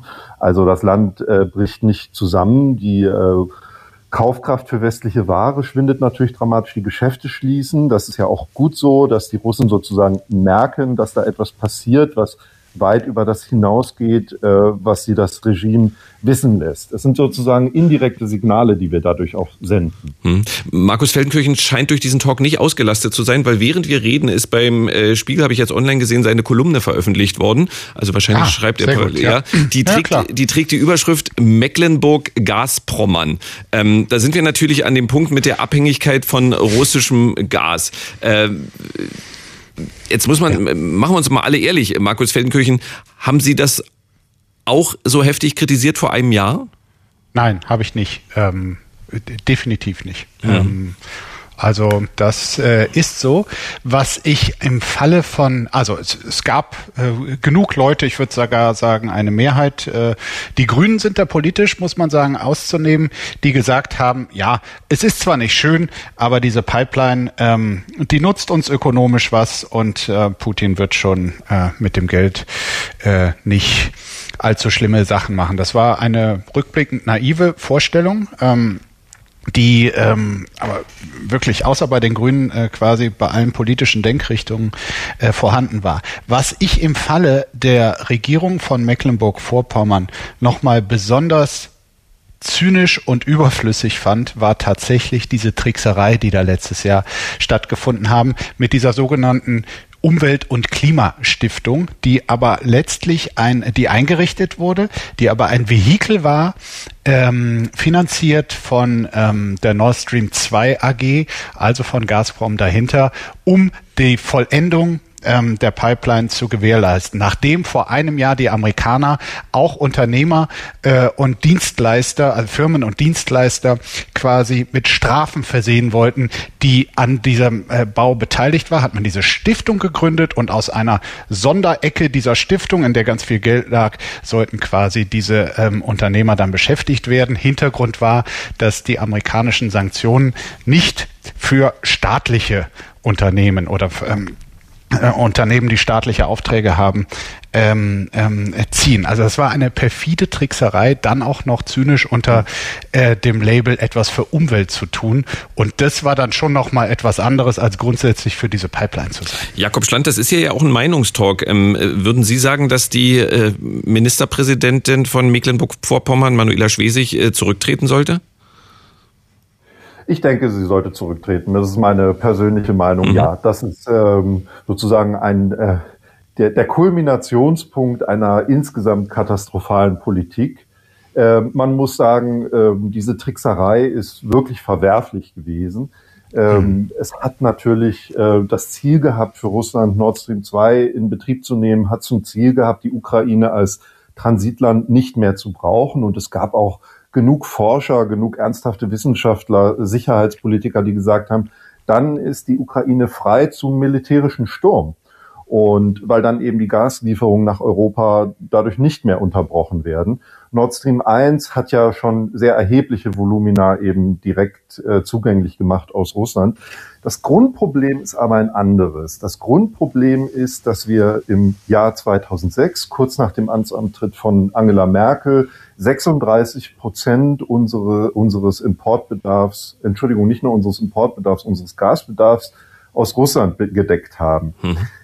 Das ist in den letzten 15 Jahren auf 55 Prozent gestiegen. Von, 36, von 36 Prozent auf 55 Prozent. Mhm. Richtig. Und das ist eine Katastrophe gewesen. Und da steht wirklich in jedem Ökonomie-Lehrbuch drin, das waren genau die Prozentpunkte, die 20 Prozentpunkte, die uns richtig wehtun jetzt. Warum wir auch Gassanktionen nicht einsetzen können. Diese 36 Prozent sind wirklich genau das, was wir schließen könnten über zusätzliche Flüssiggasimporte per Tanker, LNG nennt sich das, dass wir schließen könnten über etwas Einsparungen, da wo es nicht besonders weh tut, über zusätzliche Lieferungen aus Norwegen, meinetwegen noch die Kohlekraftwerke ein bisschen länger laufen und so weiter. Also ein ganzes Bündel an Maßnahmen. Die hohen Preise sorgen ja auch dafür, dass der Verbrauch etwas zurückgeht. Die würden diese Lücken äh, schließen können, wenn wir dort stehen würden, wo wir beim Amtsantritt von Angela Merkel standen. Mhm. Und das so hoch zu jagen auf 55 Prozent war eine sicherheitspolitisch katastrophale Vernachlässigung. Es war ein richtig blinder Fleck in der deutschen Energiesicherheitspolitik. Markus Feldenkirchen ja, dazu. Schön, schön, dass Herr Schland das äh, wirklich so klar auf den Punkt bringt. Man muss der historischen Gerechtigkeit halber auch nochmal an äh, Donald Trump erinnern, der wirklich auf allen Bühnen, unter anderem auch vor dem UN-Sicherheitsrat, äh, Deutschland dafür gescholten hat, äh, diese Abhängigkeit von Russland eingegangen zu sein und quasi in Frage gestellt hat, ob Deutschland überhaupt ein souveräner Staat ist. Da haben wir halt bei uns 99 Prozent der Bevölkerung, auch der Journalisten gesagt, haha, der Trump wieder, äh, der Vollidiot, was erzählt er da? Aber in diesem Punkt muss man sagen, hatte er ja vollkommen recht. Seit Wochen wird diskutiert, ob wir auch ein Gasembargo gegen Russland verhängen sollten. Wo stehen Sie denn beide in der Debatte? Vielleicht erst Herr Schland. Also ich muss da ganz kurz ausholen. Aber Sie ähm, kommen zur Antwort zurück. Ich komme, ich komme zur Antwort zurück, selbstverständlich. Ähm, Im Augenblick ist es doch so, dass wir nicht nur kein Embargo machen, außer bei Kohle auf Wunsch von Deutschland unter anderem ab August, aber das ist ein sehr, sehr kleiner, vergleichsweise unwichtiger Energieträger, die Importe aus Russland. Die lassen sich leicht auf dem Weltmarkt ersetzen. Bei Öl gibt es eben diesen großen Weltmarkt, da fahren die Tanker rum. Dann fährt halt der russische Tanker nach Indien und der Tanker aus äh, dem Mittleren Osten, der eigentlich nach Indien fahren sollte, der fährt nach Europa. Das geht alles, das gibt Anpassungsschmerzen und so weiter. Gas ist wirklich eine ganz besondere Sache, weil wir dort eben fest mit Russland verkettet sind über Pipelines. Die Russen oder Russland kann Gas quasi nur nach Europa liefern. 80 Prozent der Exporte laufen über Pipelines. Diese Felder können auch nicht nach China liefern. Da gibt es überhaupt keine Verbindung quer durch Russland. Ähm, und wir können wiederum unser Gas ähm, zu erheblichen Teilen zumindest nur über diese Pipelines beziehen. Wir haben kein einziges LNG-Terminal, wo überhaupt dieses Flüssiggas angelandet werden kann in Deutschland. Die europäischen Kapazitäten sind begrenzt. Also es geht wirklich sehr zentral um Gas. Wir sind auch Habeck, ähm, der grüne Wirtschaftsminister, ist äh, scharf gegen, ähm, äh, gegen einen Gasboykott. Gut, lassen wir das mal so stehen. Das Problem ist, im Augenblick machen wir wirklich das Gegenteil. Und das ist extrem ärgerlich. Wir reichen nämlich, das wurde letzten Freitag beschlossen, fünf bis sechs Milliarden innerhalb weniger Monate an Subventionen an die deutsche Industrie aus, damit die mit diesen hohen Gaspreisen zurechtkommt. Und das wird zu Mehrverbrauch führen. Es ist ähnlich wie beim Tankrabatt, diesen 30 Cent Tankrabatt bei Benzin, die jetzt eingeführt werden. Die werden zu Mehrverbrauch führen. Das wird dazu führen, äh, dass die Preise hochgetrieben werden und dass wir dadurch über die Mengen und über die Preise Putin in seine Kriegskasse noch mehr Geld schaufeln. Ich finde, schaufeln. Ich finde das im Augenblick ganz wichtig festzustellen. Nicht nur machen wir diese Sanktionen nicht, sondern wir arbeiten ihnen im Augenblick aktiv entgegen. Und das ist für mich ein skandalöser Zustand. Also das ärgert mich wirklich unglaublich, äh, wenn sich dann Habeck jetzt gerade geschehen, auch bei Spiegel Online äh, ist es veröffentlicht worden, Herr Feldenkirchen, äh, sich hinstellt und sagt, ähm, ja, liebe Mitbürgerinnen und Mitbürger, wir müssen jetzt ganz, ganz doll Energie sparen und hier sind meine Tipps. Mhm. Äh, das, äh, das ist ein Riesenproblem im Augenblick und das wird sehr wohl, wohl in Moskau natürlich registriert. Ähm, wir sind überhaupt nicht in der Lage, im Gegenteil, ähm, diese Sanktionen auszusprechen. Wir machen das Gegenteil im Moment. Gut, also das heißt, damit, äh, Markus Feldenkirchen, Sie kommen sofort dran damit, aber ähm, ich hatte ja darum gebeten, zu meiner Frage zurückzukommen. Ein Gasembargo gegen Russland ist äh, einfach nicht möglich, sagen Sie. Ein Gasembargo ist natürlich möglich. Der Preis ist eben durch diese enorme An äh, Abhängigkeiten, die wir uns selber reingetrieben haben, ist natürlich sehr, sehr schmerzhaft. Und deswegen sind Sie dagegen. Hinaus, ich halte es für eine der allerschwierigsten Fragen im Moment überhaupt. Ähm, ich, ich würde zu so einer etwas krummen Mittellösung tendieren, äh, Nord Stream 1 stilllegen und Gas quasi nur noch über die Ukraine und zum Teil auch über Polen zu beziehen. Das sind die drei Leitungen ähm, und Nord Stream 1 äh, stilllegen, was auch Probleme mit sich bringen würde, aber ähm, äh, ganz unbeantwortet kann man das im Moment alles nicht lassen. Markus Feldenkirchen, Sie haben gemerkt, wie hartnäckig ich versucht habe, eine Antwort äh, zu Super. bekommen. Ja, und Sie können es jetzt äh, noch besser machen. Ja, ähm, die ganzen Fehler der Vergangenheit hätte ich mir auch gerne erspart und mir ist auch äh, wirklich mit größter innerer Übelkeit äh, äh sehe ich, dass äh, 200 Millionen äh, Euro am Tag für russische Energie auch aus Deutschland in, nach Russland fließen. Und trotzdem, wenn gegenübergestellt ist, bei einem sofortigen äh, Gasimportstopp, ähm, der, wenn der bedeuten würde, was einige sagen, ich kann es nicht überreißen, dass da äh, große Teile unserer, unserer Industrie äh, kaputt gehen und es äh, wirklich also zu einer tiefen Rezession Inflation und große Arbeitslosigkeit kommen will, dann würde ich sagen, äh, muss man schweren Herzens auf diesen Importstopp verzichten, das Gas weiter beziehen und trotzdem alles dafür tun, um so schnell wie möglich aus dieser Abhängigkeit rauszukommen. Mhm. Und äh, weil der Spiegel jetzt direkt angesprochen war, diese Energiespartipps von Robert Habeck, ähm, quasi, ich, ich würde jetzt Herrn Schland äh, zusammenfassen mit äh, eher geschmacklos. Sehen Sie das ähnlich, Markus Feldenkirchen? Na, die äh, Energiespartipps äh, sind sicherlich richtig, wenn das stimmt, was Herr Schland sagt, dass gleichzeitig ganz viele Incentives gesetzt werden, äh, um äh, mehr Energie zu verbrauchen, nämlich gesteigende Preise quasi, also die, die Erstattung höher ist als das, was tatsächlich gestiegen ist, dann ist es natürlich eine komplette Fehlsteuerung. Mhm. Herr Schland, wie lange dauert es denn, bis wir uns ohne wirtschaftliche oder ohne zu große wirtschaftliche Einbußen von russischer Energie komplett lösen können? Also von Gas, was ja diese Schlüsselrolle trägt, äh, dauert es ungefähr zwei bis drei Jahre. Man versucht jetzt mit wirklich großem Druck und mit den Ministerpräsidenten und Habeck und so weiter äh, neues Gas zu beschaffen, zum Beispiel eben über ähm, Lieferverträge mit Katar, die äh, viel LNG-Kapazitäten gerade aufbauen, zum Beispiel aber auch durch den Bau von schwimmenden LNG-Anlandeplattformen. Das sind einfach Schiffe, die sind fertig gebaut, da sind die Anlagen drauf, die fahre ich sozusagen in den Hafen, verbinde sie mit dem Gasnetz und dann kann es losgehen. Das ist jetzt extrem kurz zusammengefasst. Ja, aber trotzdem noch mal ganz naiv von mir nachgefragt. Sie sagen ja, wir haben ja nicht mal Terminals, das dauert sicherlich eine Weile zu bauen und diese Schiffe würden dann diese Terminals äh, vorübergehend ersetzen. Genau, die würden mhm. vorübergehend ersetzen. Und die niedersächsische Landesregierung geht zum Beispiel davon aus, dass so ein Schiff am Ende des äh, Jahres 2023 zur Verfügung steht, also schon für den Winter 23, 24, also in eineinhalb Jahren. Ich glaube, das ist so ein ganz guter Anhaltspunkt. Wenn wir einige von diesen Schiffen haben, vielleicht erst mal eins, hilft das auf jeden Fall schon mal sehr. Ähm, es wird äh, darüber gesprochen, ganz schnell eine Pipeline zu bauen von Spanien, was hohe Anlandekapazitäten hat nach Frankreich, so dass das Gas dann eben äh, fließen kann, zum Beispiel aus den USA mit Schiffen gebracht wird und dann über Spanien und so weiter nach Zentraleuropa fließt. Ähm, wir werden natürlich auch die Erneuerbaren massiv ausbauen. Ähm, Wärmepumpen bringen zum Beispiel sehr viel, weil ich dadurch Gasheizung ersetzen kann. Aber jeder kann sich denken, das geht eben nicht von einem Tag auf den anderen. Aber da kann man doch in eineinhalb bis zweieinhalb Jahren ähm, einiges erreichen, nicht alles, aber einiges erreichen. Im nächsten halben Jahr erreichen wir halt sehr wenig. Also wir brauchen zwei bis drei Jahre. Hm. Und dann schaffen wir das auch. Markus Feldenkirchen, wenn ich, ähm, also er wird nicht zuhören, aber wenn ich Wladimir Putin wäre und das hören würde, würde ich sagen, ach, dann mache ich doch mal im kommenden Winter, stelle ich doch mal für ein halbes Jahr die Gaslieferung ein. Sehen Sie die Gefahr?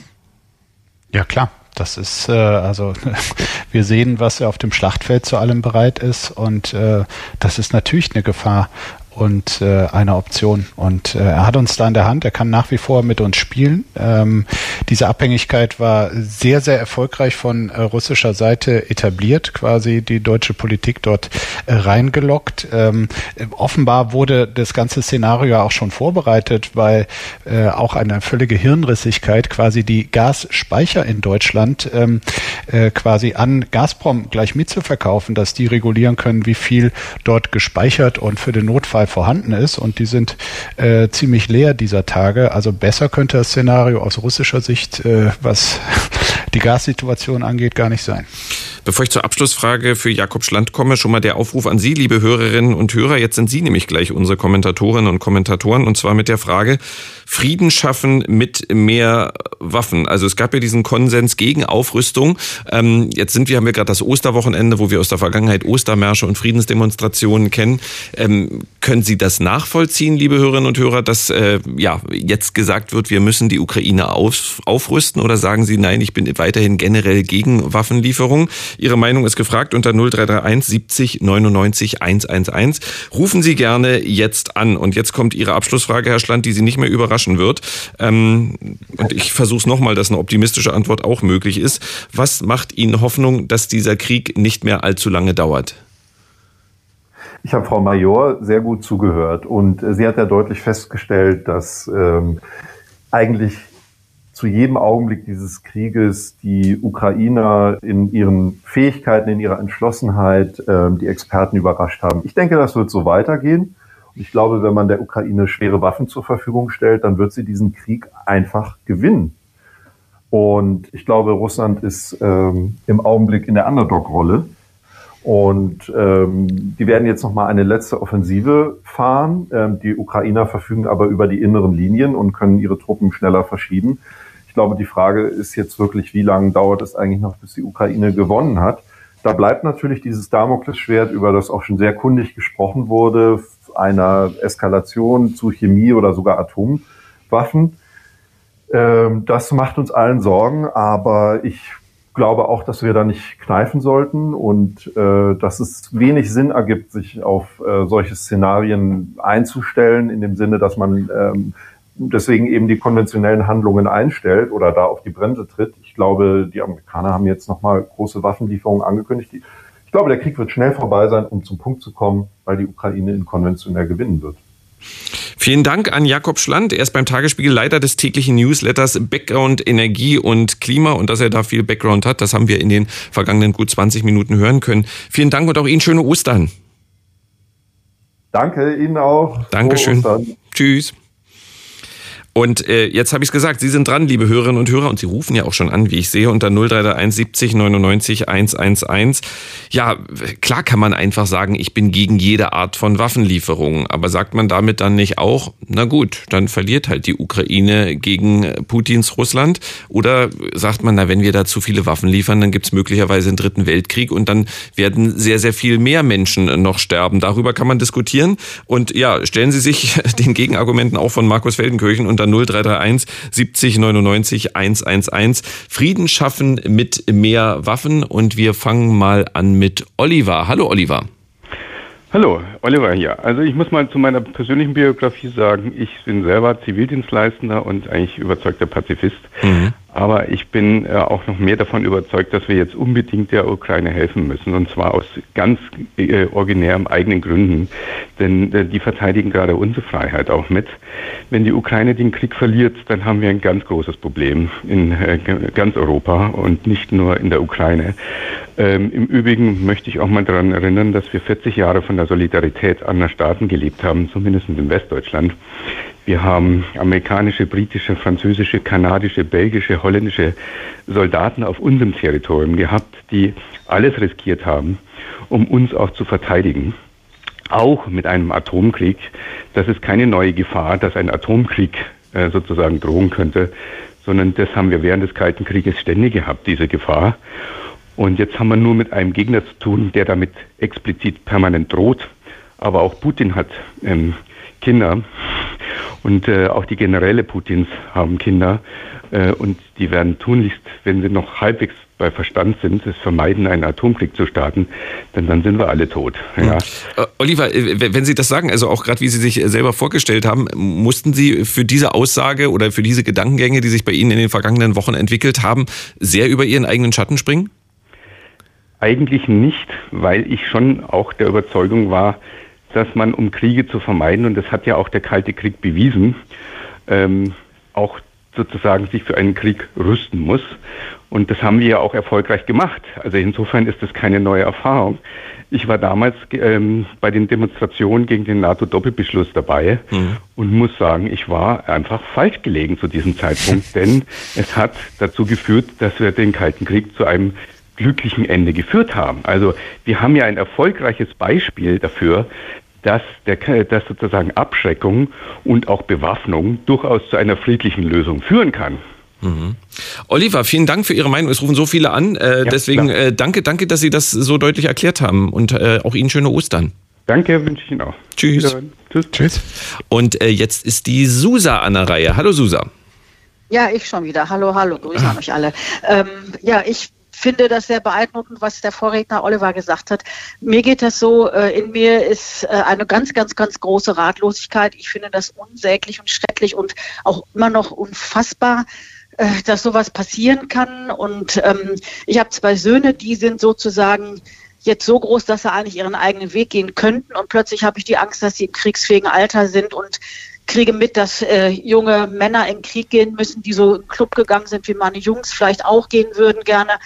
Ähm, ich, ich weiß es nicht. Also ich glaube ja, also wir müssen äh, Putin und, und, seine militärischen Obsessionen einhegen, weil äh, diese Vorstellung, das hat mit der Krim gereicht, das Bröckchen, das kleine äh, Goodie, das hat sich ja noch nicht bestätigt und wir haben natürlich lange bei allen Kriegen weggeguckt, solange sie uns nicht irgendwie auf die Füße gerückt sind.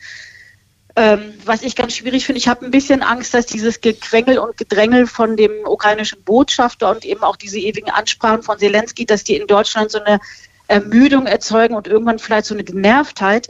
Und mein Gefühl ist, es wäre gut, wenn die Medien auch mehr darüber berichten würden, was andere Länder auch leisten. Weil ich habe irgendwie das Gefühl, wir Deutschen sind so extrem im Fokus und wir sind die, die immer, äh, wo immer gesagt wird, ihr müsst jetzt ran, ihr müsst jetzt tun. Ähm, es wäre gut, wenn man wüsste, was die anderen machen. Da, da, guter, guter Punkt finde ich. ich. Ich wollte nur ganz kurz, bevor Markus Feldenkirchen was dazu sagt, äh, Herr Melnik ist halt Botschafter in Deutschland ähm, und wahrscheinlich haben, also ich, ich übernehme jetzt mal Ihr Wort, ähm, andere auch äh, andere quengelnde Botschafter in anderen Ländern, also wenn man das Wort quengeln ja, überhaupt übernehmen will. Genau ich glaube, es wäre gut, wenn man einfach auch ein bisschen Europa weiter berichten würde. Ich höre nichts von Italien, von Schweden. Ähm, das wäre gut, weil ich glaube, dass das hier so eine Missstimmung in Deutschland gibt, dass die Leute sagen, jetzt sollen die mal aufhören, an uns Deutschen rumzuzerren. Und das fände ich hm. fatal, wenn das dazu käme. Ja, das geht direkt weiter an den Spiegel, Markus Feldenkirchen. Man muss sagen, die Rolle Deutschlands ist einfach ähm, tausendmal bedeutender als in diesem Konflikt, in diesem Krieg, als äh, in allen anderen europäischen Ländern, weil wir haben es eben diskutiert, äh, aus keinem Land fließt mehr äh, Geld für ähm, Energie äh, an Russland, also mit denen Putin zumindest in der Vergangenheit äh, seine Aufrüstung finanzieren äh, konnte. Ob es ihm akut beim Krieg führen hilft, äh, sei mal dahingestellt. Und gleichzeitig sind in Deutschland auch die größten Rüstungsproduzenten. Das heißt, alles, was von Kraus Maffei Wegner oder Rheinmetall oder wie sie alle heißen, quasi jetzt exportiert werden soll, bedarf die Zustimmung der Bundesregierung. Insofern ist, dass Deutschland äh, sowohl was die Kritik äh, ukrainischer äh, Offizieller angeht, als auch ähm, sagen wir, die, die internationale Öffentlichkeit zu Recht äh, im Fokus, weil sie einfach hier mega relevant sind in den beiden äh, relevanten Bereichen. Susa, ähm, wir werden uns auch darum bemühen, wie sieht es in anderen Ländern aus. Guter Vorschlag auf jeden Fall. Vielen Dank. Ja. Bis zum nächsten Mal. Tschüss. Bis bald und schöne Ostern. Jetzt geht's ja, weiter. Dankeschön. Jetzt geht's weiter mit Uwe, der auch schon eine Weile wartet. Hallo Uwe. Hallo Uwe. Der Uwe ist komischerweise nicht da. Uwe, Uwe, äh, jetzt, Uwe, jetzt hören wir Sie erst. Also, ja. ähm, erstmal vielen Dank für die Einladung hier. Äh, einen kleinen Exkurs. Äh, ich zitiere mal Gary Kasparov ähm, der schon 2015 in seinem Buch Warum wir Putin stoppen müssen, äh, so im Gehirn von Putin drin sitzt und der das explizit ähm, äh, vorhergesehen hat, was jetzt passiert. Und die Kernaussage, die ich so rausgelesen habe, war, ein Diktator lässt nicht von der Macht ab, weil er ganz genau weiß, was mit ihm passiert, wenn er diese verliert. Und ähm, die Frage vorhin, warum die Sowjetunion vielleicht ein neues Regime, einen neuen Führer an diesem Punkt waren wir 1990 schon mal. Ähm, da hatte der Westen, sage ich mal, gewonnen und die Sowjetunion lag auch in Trümmern und da nieder. Und es wurde versäumt, äh, vernünftige äh, demokratische Strukturen zu schaffen, ähm, die man dann den Wiederaufbau der Sowjetunion ähm, äh, bedingungslos da äh, zugestanden hat. Stattdessen ist also wieder ein Putin an die Macht gekommen mit allem drum und dran, also da hat der Westen und in dem Fall die USA kläglich versagt. Mhm. Ähm, die Sowjetunion hätte neu äh, erfunden werden können, sage ich jetzt mal. Guter Punkt, Uwe, aber ich, ich äh, Sie, Sie wissen es, wenn Sie öfter den Kommentatoren-Talk hören, ich bin, bin immer sehr, sehr, sehr äh, genau, wenn es um die Beantwortung meiner Frage geht. Also Frieden schaffen mit mehr Waffen, sagen Sie, anders geht's nicht. Äh, anders geht's nicht, weil Putin lässt nicht ab. Und ähm, wie gesagt, ich wiederhole mich, er weiß, was passiert, wenn er diese Macht verliert. Und man kann jetzt nur versuchen, ähm, die Kastanien aus dem Feuer zu holen, indem man, die, indem man der Ukraine äh, ja, äh, so unter die Arme greift, dass sie diesen Krieg äh, gewinnen können. Ja. Mhm. Vielen Dank dafür, Uwe. Ich danke auch. Und auch Ihnen schöne Ostern. Dankeschön. Bald, ja. Tschüss. Tschüss. Ähm, 0331 70 99 111 ist unsere Nummer, unter der Sie anrufen können. Wir haben hier sehr viele Anrufer. Trotzdem zwischendurch die Frage an Markus Feldenkirchen.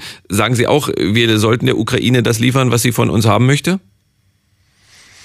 Das, was Sinn macht, ja. Ich glaube, da gibt es auch Wünsche, die machen jetzt unmittelbar keinen Sinn, wenn es zum Beispiel äh, Panzersysteme gibt, die erstmal Wochen oder Monate der Schulung äh, bedürfen, bevor ähm, sie auch wirklich sinnvoll eingesetzt werden können. Da kann man schon große Fragezeichen dran äh, setzen, ob die jetzt geliefert werden müssen. Ich glaube allerdings, dass die Ukraine tatsächlich äh, auch bisher, also auch aktuell, sehr viel äh, äh, Waffen aus dem Westen, wahrscheinlich ein eher kleinerer Teil aus Deutschland, Deutschland, aber auch aus Deutschland wird quasi täglich äh, geliefert. Nicht alles, was äh, da auf den Listen von den Ukrainern steht, aber eine Menge. Und ein Aspekt würde ich gerne auch nochmal anbringen, der wird äh, komplett übersehen. Die ganze ähm, Geheimdienstinformation über darüber, wo äh, planen Russen gerade einen Angriff, wo zieht sich was zusammen, wo äh, muss man schützen, wo muss man sich präventiv äh, bringen. Das wird alles Informationen, die westliche Geheimdienste da zur Verfügung haben. Äh, davon profitieren die Ukrainer auch jetzt schon. Ähm, und ich glaube, der Kriegsverlauf wäre für Russland bisher nicht so desaströs gewesen, ähm, wenn es nicht auch diese Komponente gegeben hätte. Hm, mal sehen, was Martin dazu sagt. Hallo Martin. Ja, hallo. Ich bin auch dafür, dass die Ukrainer unterstützt werden sollten mit mehr Waffen. Ich bin dafür, dass äh, versucht wird, von den Russen Waffen abzukaufen die Ukrainer eventuell vertraut. Und nee, Moment, Moment, das habe ich jetzt nicht verstanden. Äh, äh, wie, die, die Russen sollen wem Waffen verkaufen? den, äh, der Bundesrepublik oder der NATO oder der EU oder den Ukrainern direkt. Wie, wie Russland sollte Waffen verkaufen? Warum, ja. warum sollte wo Russland das jetzt machen? Also warum sollte Russland die Ukraine ja. äh, aufrüsten? Dann würden sie vielleicht auch wieder Geld in ihre Kasse kriegen. Auf jeden Fall hätten sie dann weniger Waffen. Und äh, also, aber äh, jetzt, ich, Sie wollen mich gerade verscheißern, oder? Ja, ich finde die Idee eigentlich prinzipiell nicht schlecht. Ja, aber warum sollte denn Russland an den eigenen Kriegsgegner Waffen liefern? Das ergibt ja überhaupt keinen Sinn. Weil sie damit irgendwie wieder Geld verdienen und ansonsten haben sie und ja, davon getötet werden. Das ist sowieso sinnlos. Also die Sinnfrage zu stellen irgendwie ist ja ein bisschen schwierig, weil ich den Sinn sowieso nicht erkennen im Krieg. Und warum sollten die Russen nicht weiterhin sinnlose Sachen machen? Haben sie bisher auch gemacht. Ja, gut, aber dass sie die Ukraine aufrüsten, daran glaube ich äh, nun tatsächlich nicht, Martin. Also ich würde es versuchen. Auf jeden Fall hätten die Russen dann weniger Waffen und dann die Ukrainer mehr und dann wäre die Situation vielleicht günstiger. Ich sag mal so, das würde zumindest die deutsche Bundesregierung vor einem Riesendilemma äh, bewahren, äh, ihr utopischer Traum, den sie da formuliert haben, weil das dürfen wir ähm, nicht vergessen, was zurzeit innerhalb der Ampelkoalition ist, los ist. Das ist schon äh, äh, dramatisch. Also wir haben hier äh, zum Beispiel die, die Ausschussvorsitzenden von Europaausschuss, Verteidigungsausschuss und ähm, noch äh, vom Auswärtigen Ausschuss, äh, besetzt mit Michael Roth, ähm, äh, SPD, mit Anton Hofreiter, Grüne und mit Frau Strack-Zimmermann, FDP, die ganz klar sagen, wir haben ein Riesenproblem im Kanzleramt. Herr Scholz reagiert nicht. Wir müssen längst liefern und dieses Zögern und nicht kommunizieren ist ein Riesenproblem alles innerhalb derselben äh, Koalition. Also da ist zurzeit wirklich, äh, ähm, da, da, da gibt es Riesenprobleme, Riesendifferenzen und äh, das wird, glaube ich, auch die nächsten Wochen prägen, dieser Konflikt. Martin, vielen ja. Dank für Ihren Anruf und Ihnen äh, dann noch schöne Ostern. Ja, danke, gleichfalls. Tschüss. Tschüss. Das war Martin und jetzt ist als nächstes der Heinrich an der Reihe. Grüße Sie, Heinrich, hallo. Ja, hallo. Ähm, ja, ich bin also nicht für mehr Waffenlieferungen. Äh, Darf ich Sie kurz, kurz unterbrechen? Ähm, das freut mich, weil ich es ja hier ja. gerne kontrovers habe und äh, ich bin immer nicht froh, wenn alle die gleiche Meinung haben. Deswegen vielen ja. Dank für Ihren Anruf, Heinrich. Ja, ähm, also ähm, noch mehr Waffen in einem Krieg haben bislang, äh, glaube ich, in den Kriegen immer dazu geführt, dass er noch brutaler wird, dass noch mehr Völkerrechtsverletzungen und Kriegsverbrechen geschehen. Und äh, das wird in dem Ukraine-Krieg leider wohl auch so werden und absehbar sein. Selbst wenn keine Waffen mehr geliefert werden und die Waffen, die Deutschland liefern könnte, was jetzt gefordert wird, diese Panzer und äh, ich weiß nicht, äh, eventuell sogar Flugzeuge, ähm, werden nicht viel helfen. Nicht Panzer, okay, da sieht man ja bei den Russen, das sind äh, mobile Krematorien. Viel mehr ist das ja nicht. Ne? Wenn ich, wenn ich äh, Und, kurz, äh, kurz nachfragen darf, ähm, wir ja. haben gerade eine offenbar, es gibt ja kaum äh, neutrale Berichterstattung, aber eine offenbar dramatische Situation in Mariupol. Und äh, da ja. sagt das ukrainische Militär, uns geht jetzt hier die Munition auf, aus. Ähm, ich spitze gern ein bisschen zu, auch um Sie zu provozieren, ja, Heinrich. Ähm, sagen Sie also, ja, dann geht halt Mariupol komplett an die Russen, ehe wir da was hinliefern. Ähm, es ist einfach so, dass äh, mehr Munition mehr Tote äh, zur Folge hätten ne? äh, auf der russ russischen Seite. Und wenn ich so die Berichterstattung äh, der jeweiligen Seite hört, höre, so ist es doch so, dass jede Seite immer äh, verlauten lässt, äh, sie haben mindestens zehnmal so viel getötet wie die andere Seite nicht? Und, nee, nee, äh, aber bleiben wir mal, ja, ja, ja, bleiben wir mal bei dem Punkt, bleiben ja. wir mal bei dem Punkt. Also Sie sagen, dann sollen da lieber die Ukrainer sterben, ehe wir da Waffen äh, oder Munition hinliefern und die sich mehr wehren können und damit auch dann, wir benennen wir es auch ganz deutlich, Russen töten würden. Dann sagen Sie, nee, lieber äh, töten dann die Russen die Ukrainer. Nein, ähm, also ich denke, äh, vernünftig wäre es vielleicht äh, in einer ausweglos, äh, ausweglosen Situation, dass man auch, äh, ich sag mal, äh, die Waffen streckt, ob das jetzt bei den Russen der Fall ist oder bei den Mariupolern. Äh, okay, bis zum letzten Mann zu kämpfen, hat äh, eigentlich macht nicht viel Sinn. Ne? Mhm. Ähm, das äh, führt nur dazu, dass hinterher fast alle tot sind. Und dazu Markus Feldenkirchen?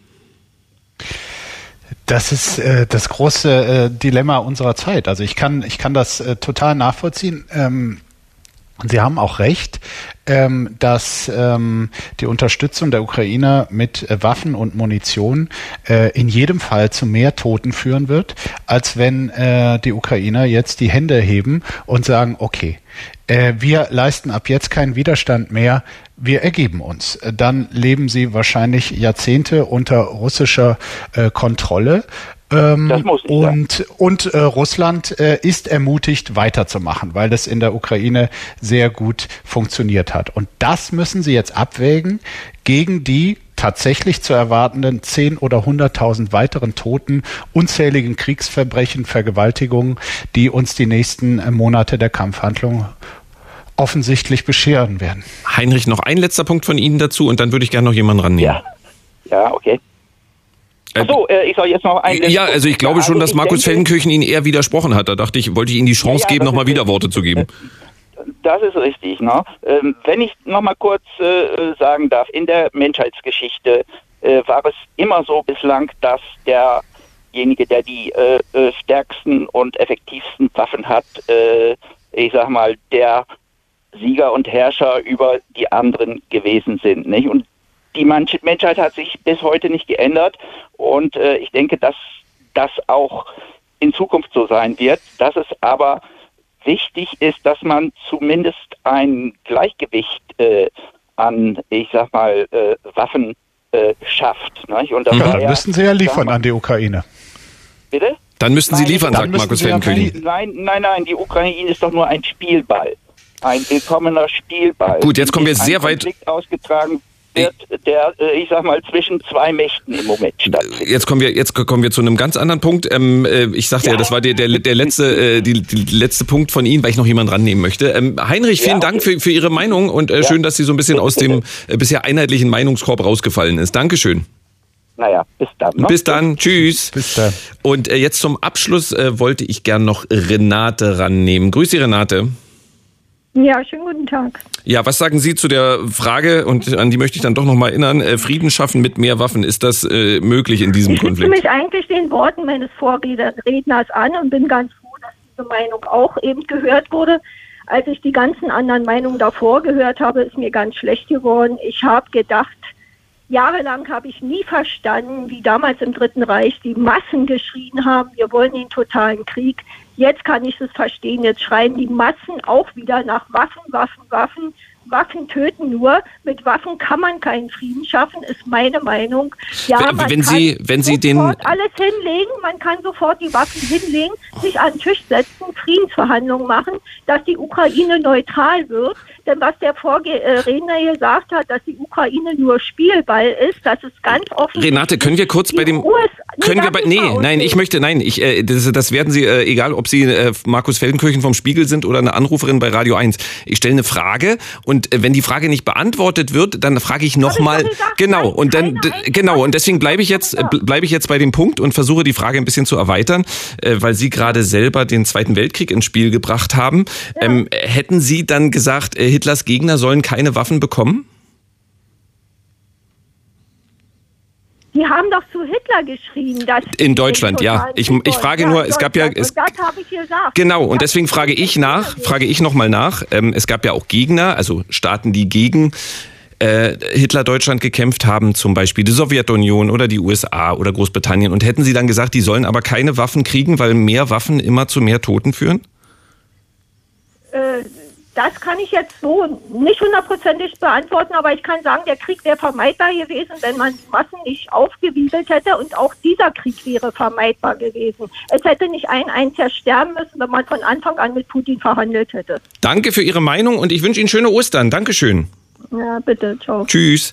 Ja, ich, ich sage es immer wieder, das sage ich übrigens gerne auch in sozialen Netzwerken. Ähm, man kann seine Meinung äußern, aber äh, man kann nicht davon ausgehen, dass man immer 100% Recht bekommt für äh, seine Meinung. Deswegen Widerworte muss man dann schon aushalten. Und wie gesagt, Fragen habe ich gerne beantwortet. Vielen Dank, es sind so viele, die anrufen. Und äh, wir hatten jetzt Stimmen, die für Waffen an die Ukraine waren. Wir hatten Stimmen, die gegen Waffen für die Ukraine waren. Ähm, wir werden nie das komplette Meinungsspektrum abbilden können. Zum Abschluss geht es um die Frage, und das fällt nach diesem Talk jetzt natürlich besonders schwer. Krieg und Humor, wie geht das eigentlich zusammen? Und da fiel mir als Gesprächspartner sofort der mein ein, der mich mit seinem Podcast Apokalypse und Filterkaffee informiert, aber eben auch zum Lachen bringt, der bei NTV einen Polit-Talk moderiert, der mit Sebastian Fitzek den Thriller Schreib oder stirb geschrieben hat, der gerade erschienen ist. Ich freue mich auf die Podcast-Legende Mickey Beisenherz. Hallo Mickey. Hallo Marco, ich grüße dich und äh, auch die Runde und soll an dieser Stelle erstmal, das ist ganz wichtig, äh, dir von meiner Frau sagen, Marco, dass sie dich liebt. Das ist ganz wichtig. Es mangelt an Liebe in diesen Tagen. Schön, dass ich das jetzt auch mal übermitteln konnte. Ja, Sie, Sie, Sie hören es alle schon, Miki und ich kennen sich ganz gut, deswegen duzen wir uns. Ähm, er war gerade beim Fußballspielen. So, auch, also Herr Seifert, wenn Sie Wert auf das Sie legen, können wir auch. Nee, nee, also, wir, wir, wir duzen uns. Gebe ich Ihnen den schönen Born, wenn das sein muss. Nein. Der Herr Beisenherz ist da flexibel. Ja, ich würde gern beim Duzen. Der kann rechts wie links. Jetzt so, ich würde gern beim Duzen äh, bleiben. Äh, überhaupt schön, dass das klappt, weil ich weiß, Micky Beisenherz hat bis eben noch Fußball gespielt mit Freunden. Castrop Rauxel. Äh, ja, bei diesen Bildern, die wir aus der Ukraine sehen, ähm, und da haben wir nämlich den Punkt, jetzt haben wir hier schon fröhlich rumgefrotzelt, vergeht uns allen immer das Lachen, dir ja auch. Wie schaffst ja. du es trotzdem weiter, einen humorvollen News-Podcast zu machen, in dem es ja auch dann immer wieder um diesen Krieg geht? Ich versuche ähm, abseits der unbestreitbar fürchterlichen Szenen, die uns täglich erreichen, die auch nichts von ihrem Schrecken verloren haben, aber natürlich links und rechts ähm, ein bisschen das Absurde und das Abseitige äh, humorvoll aufzunehmen, denn was wir abseits dessen, was fürchterliches geschieht, auch machen können, ist sehen und staunen. Also wenn beispielsweise äh, Toni Hofreiter, der ja eigentlich nur noch aus dem Wort Marderpanzer besteht, äh, dass äh, quasi alle Waffen bei Lanz runterrattert wie das Kamasutra, dann muss man sich ja, also man staunt und man ist auch in gewisser Hinsicht amüsiert, ich zumindest. Oder wenn man sich so diverse ähm, fehl, fehlgehende Strategien ansieht, zum Beispiel von Putin, ich meine, dieser ganze, der ganze Angriffskrieg, ähm, der besteht ja in erster Linie auch deshalb, weil er ja die NATO klein halten wollte. Jetzt wollen plötzlich alle in die NATO. Schweden, Finnland, also das ist so, eine Art geopolitischer Streisand-Effekt, der entstanden ist. Jetzt wollen alle in die NATO, das ist so ein bisschen wie die Autokinos, also Anfang äh, von Corona als dann irgendwie plötzlich Dinge, von denen wir dachten, sie sind all und weg, die kommen plötzlich wieder. Die NATO ist jetzt der Shit global. Und das sind so Dinge, die kann man zumindest mit einem gewissen Amüsement zur Kenntnis nehmen, denn die Alternative wäre, man heult den ganzen Tag und das kann es ja auch nicht sein. Direkt nach Kriegsausbruch war dein morgendlicher Podcast natürlich viel ernster, logisch. Äh, wann kam denn bei dir der Punkt, an dem, ja, blöd gefragt, dir wieder zum Lachen zumute war? Also ich muss auch sagen, ähm, mich hat dieser Krieg speziell in der ersten Woche, in den ersten zwei Wochen auf eine Art und Weise erschöpft, wie es zwei Jahre Corona nicht geschafft haben. Das merkt man übrigens tatsächlich auch an den Hörerzahlen, die runtergegangen sind, weil du merkst, viele Leute haben einfach derzeit keinen Bock mehr auf Nachrichten. Es ist wirklich zu viel. Aber nach ungefähr so zwei Wochen äh, jetzt sind es ja mittlerweile DERA 7, wenn ich mich nicht irre. 50 Tage sind es heute, genau. Ja. ja, und das merkt man auch ein bisschen an der Art und Weise, wie der Ton ähm, auch der Ton der Ukraine moniert wird seitens der deutschen Bundesregierung respektive der SPD, dass diese Schrecken des Krieges so langsam endemisch werden. Das heißt, es ist da, wir wissen, dass es das gibt und wir finden es fürchterlich und trotzdem setzt eine Form der Gewöhnung ein und die begann wahrscheinlich so ungefähr zwei Wochen danach, weil so langsam man das Gefühl hat, okay, es überrollt dich nicht komplett. So, ich glaube, das, das ging auch so ein bisschen damit, dass wir feststellten, dass Kiew nicht binnen fünf Tagen eingenommen ist, wo du plötzlich merkst, ach guck mal, so schnell geht's dann auch nicht. Ich meine, es ist fürchterlich, ne? Das ist ja klar, Mariupol, Butscha, äh, äh, äh Krasnodar, also es ist alles alles äh, schrecklich, aber ähm, ja, wie, wie, Resilienz ist wahrscheinlich das Stichwort, ne? ja, Resilienz, ja. Ähm, die Frage geht jetzt an beide, vielleicht erst an Markus Feldenkirchen. Wie wahrt man die richtige Balance, auch jetzt, da der Krieg seit 50 Tagen läuft und leider fast sowas wie Alltag geworden ist? Äh, humorvoll, fröhlich, entertaining unterwegs zu sein, ohne den Krieg zu vergessen? Also den Krieg vergessen kann man ja wirklich gar nicht. Äh, es ist allgegenwärtig, gerade wenn man äh, das Glück oder das Pech hat, als Journalist ähm, zu arbeiten. Ich muss da ja hingucken. Ich muss mir auch äh, zumindest in Teilen diese furchtbaren Bilder angucken äh, oder wir als Redaktion. Ja, Markus, ähm, ich, ich, sag, ich sag mal, ich sag mal ganz provokant, sage ich Ihnen jetzt mal, ähm, nach Afghanistan gucken wir jetzt auch nicht mehr. Das ist richtig, ja. ja. Ich gucke zurzeit nicht nach Afghanistan. Kolleginnen und Kollegen sind nach wie vor dort. Mhm. Ähm, die, die berichten auch darüber, aber unter, das hatten wir ja eingangs schon mal, unter dem, was wir ähm, für relevant haben, halten, steht äh, dieser ruchlose Krieg von Putin, der Folgen für uns alle hat. Äh, wir sehen es ja an den äh, Hunderttausenden Flüchtenden und Geflüchteten. Selbst wenn wir die Bilder äh, aus den ukrainischen Schlachtfeldern ausblenden würden, äh, sind wir ja wirklich mit den Folgen dieses Krieges äh, konfrontiert. Und jetzt aber zurück zur Ursprungsfrage. Danke. Also, dem kann ich nicht entgehen. Und trotzdem suche ich mir, so gut es geht, äh, auch in meinem Alltag Inseln, ähm, wo ich zumindest mal zwei Stunden mit was anderem konfrontiert bin. Sei es, also diese Woche war ich in einem äh, Theaterstück, das war jetzt auch nicht heiter, aber es war es, es tut wirklich gut, mal zwei äh, Stunden lang sich auf einen anderen Stoff einzulassen. Ist, ist, das, ist das bei dir auch so, Micky? Also, dass, dass du sagst, ähm, ich äh, gucke jetzt mal ganz bewusst keine Nachrichten, wobei das schwer ist, wenn man einen News-Podcast macht und ich lese nichts. Also ich, ich sag, am besten kann ich abschalten, auch wenn es gerade äh, wirklich nicht erfreulich ist, wenn ich äh, im Olympiastadion sitze und meine Härte anfeuer, weil dann geht es 90 Minuten nur darum, wer ein Tor mehr schießt. Also ist Hertha nie, aber ähm, das ist dann das Thema. Also machst du das ganz bewusst, dass du sagst, ich kümmere mich jetzt um sowas gar nicht? Ich weiß wirklich nicht, ob Hertha das Richtige ist, um auf fröhlichere Gedanken zu kommen, aber das ist ja wirklich ein ganz individuelles Problem. Naja, ich habe jetzt tatsächlich gerade hier in Kassel-Brauxel zwei Stunden Fußball gespielt und habe an nichts anderes gedacht, als äh, darüber, warum die äh, x-te Flanke wieder nichts geworden ist.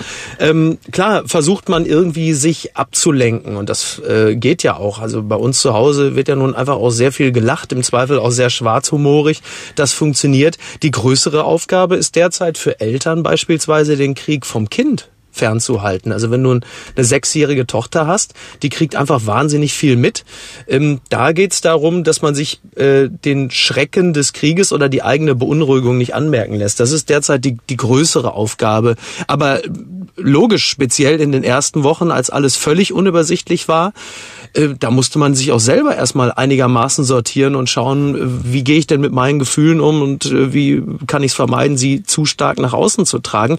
Mittlerweile, und das ist zumindest bei mir der Fall, und da sind wir wieder bei dem Thema Endemie, ist es ja sogar so, dass selbst die Drohung von Putin mit der Atombombe für mich ja langsam so einen Hossa-Charakter hat. Also egal was passiert, äh, Putin sagt, ja, dann drücke ich den roten Knopf und in Woche sieben bist du an dem Punkt, dass du sagst, ja, dann fuck it, dann mach's halt. So, das ist ja absurd eigentlich. In der ersten Woche bist du in Schockstarre und sagst, um Gottes Willen, der Irre droht mit der Atombombe. In Woche sieben zuckst du schon mit den Schultern und sagst, ja, inshallah. Also, wobei ich jetzt ähm, nochmal deutlich Wert auf die Feststellung lege, ich wünsche mir das nicht. Ich hätte das gerne, dass das nicht passiert.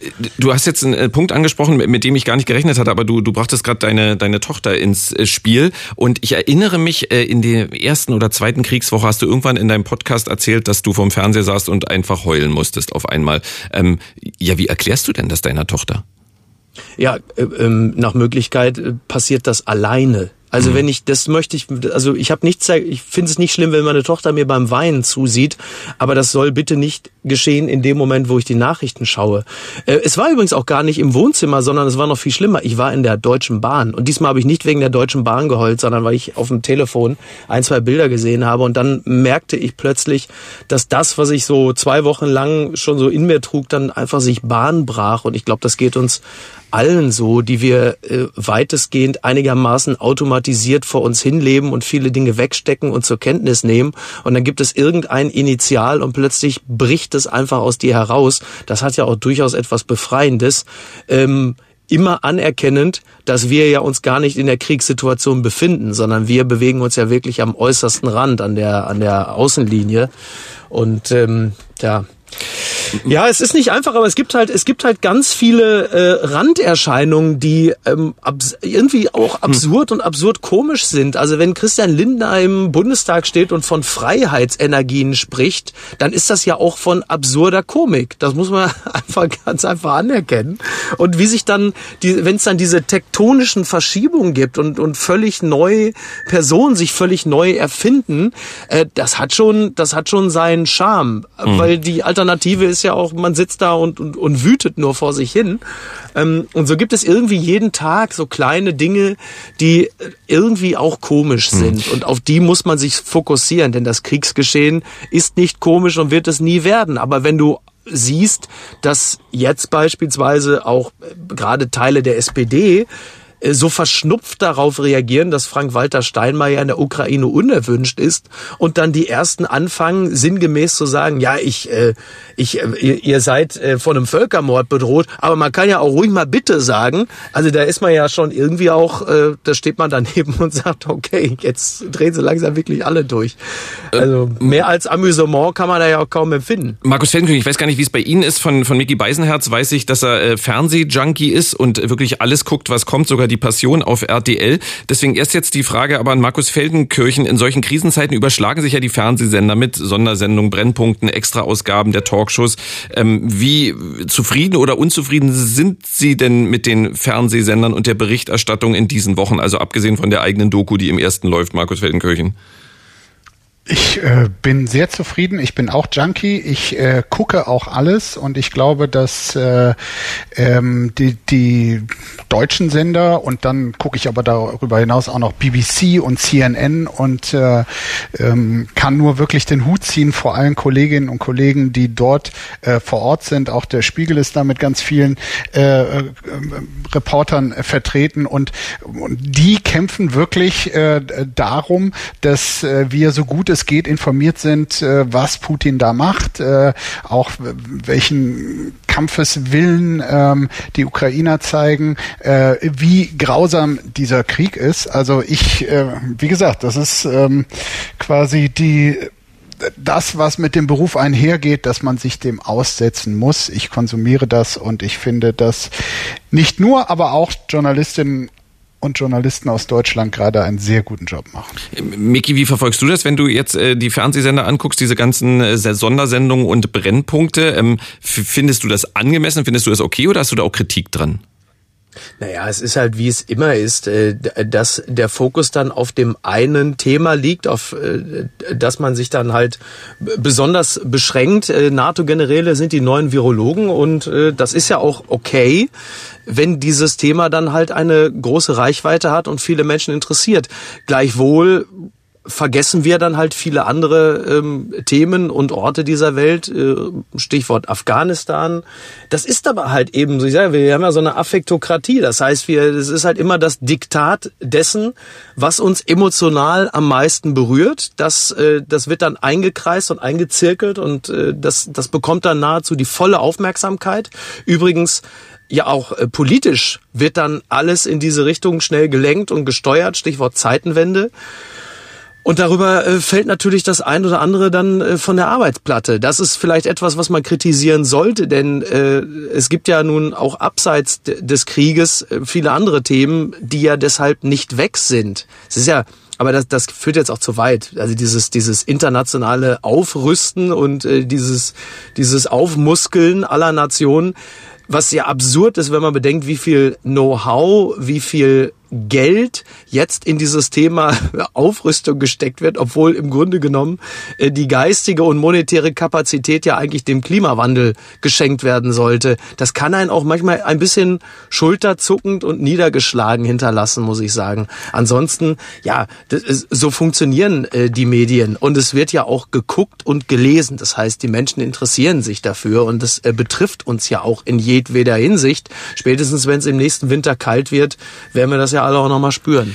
Ich also kalt ich in der Wohnung, nicht draußen. Markus Feldenkirchen dazu.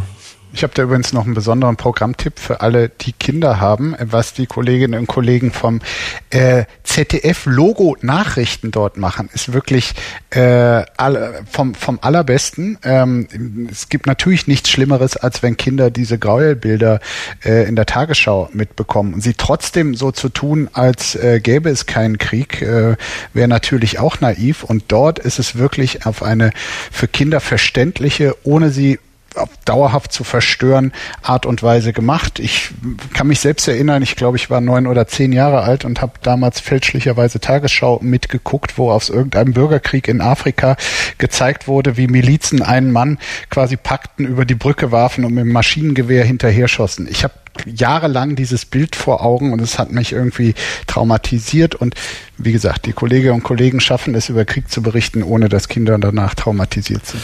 Wir haben das vorhin schon mal kurz angesprochen. Wie groß, äh, erstmal Markus Feldenkirchen und dann Micky Beisenherz, sehen Sie, siehst du die Gefahr, dass die Kriegsberichterstattung, jetzt kommt der Frühling, dann kommt der Sommer, dann gehen wir ein Eis essen, dann wird alles schön, allmählich aus den Medien verschwindet oder immer kleiner wird, äh, obwohl die russische Armee weiter angreift und mordet? Mhm. Ich habe ja eben schon gesagt, also dass äh, die journalistische Arbeit und die Berichterstattung und so wie wir äh, täglich auswählen, was ist wirklich äh, äh, relevant für das Weltgeschehen, äh, auch für uns, was ist historisch relevant.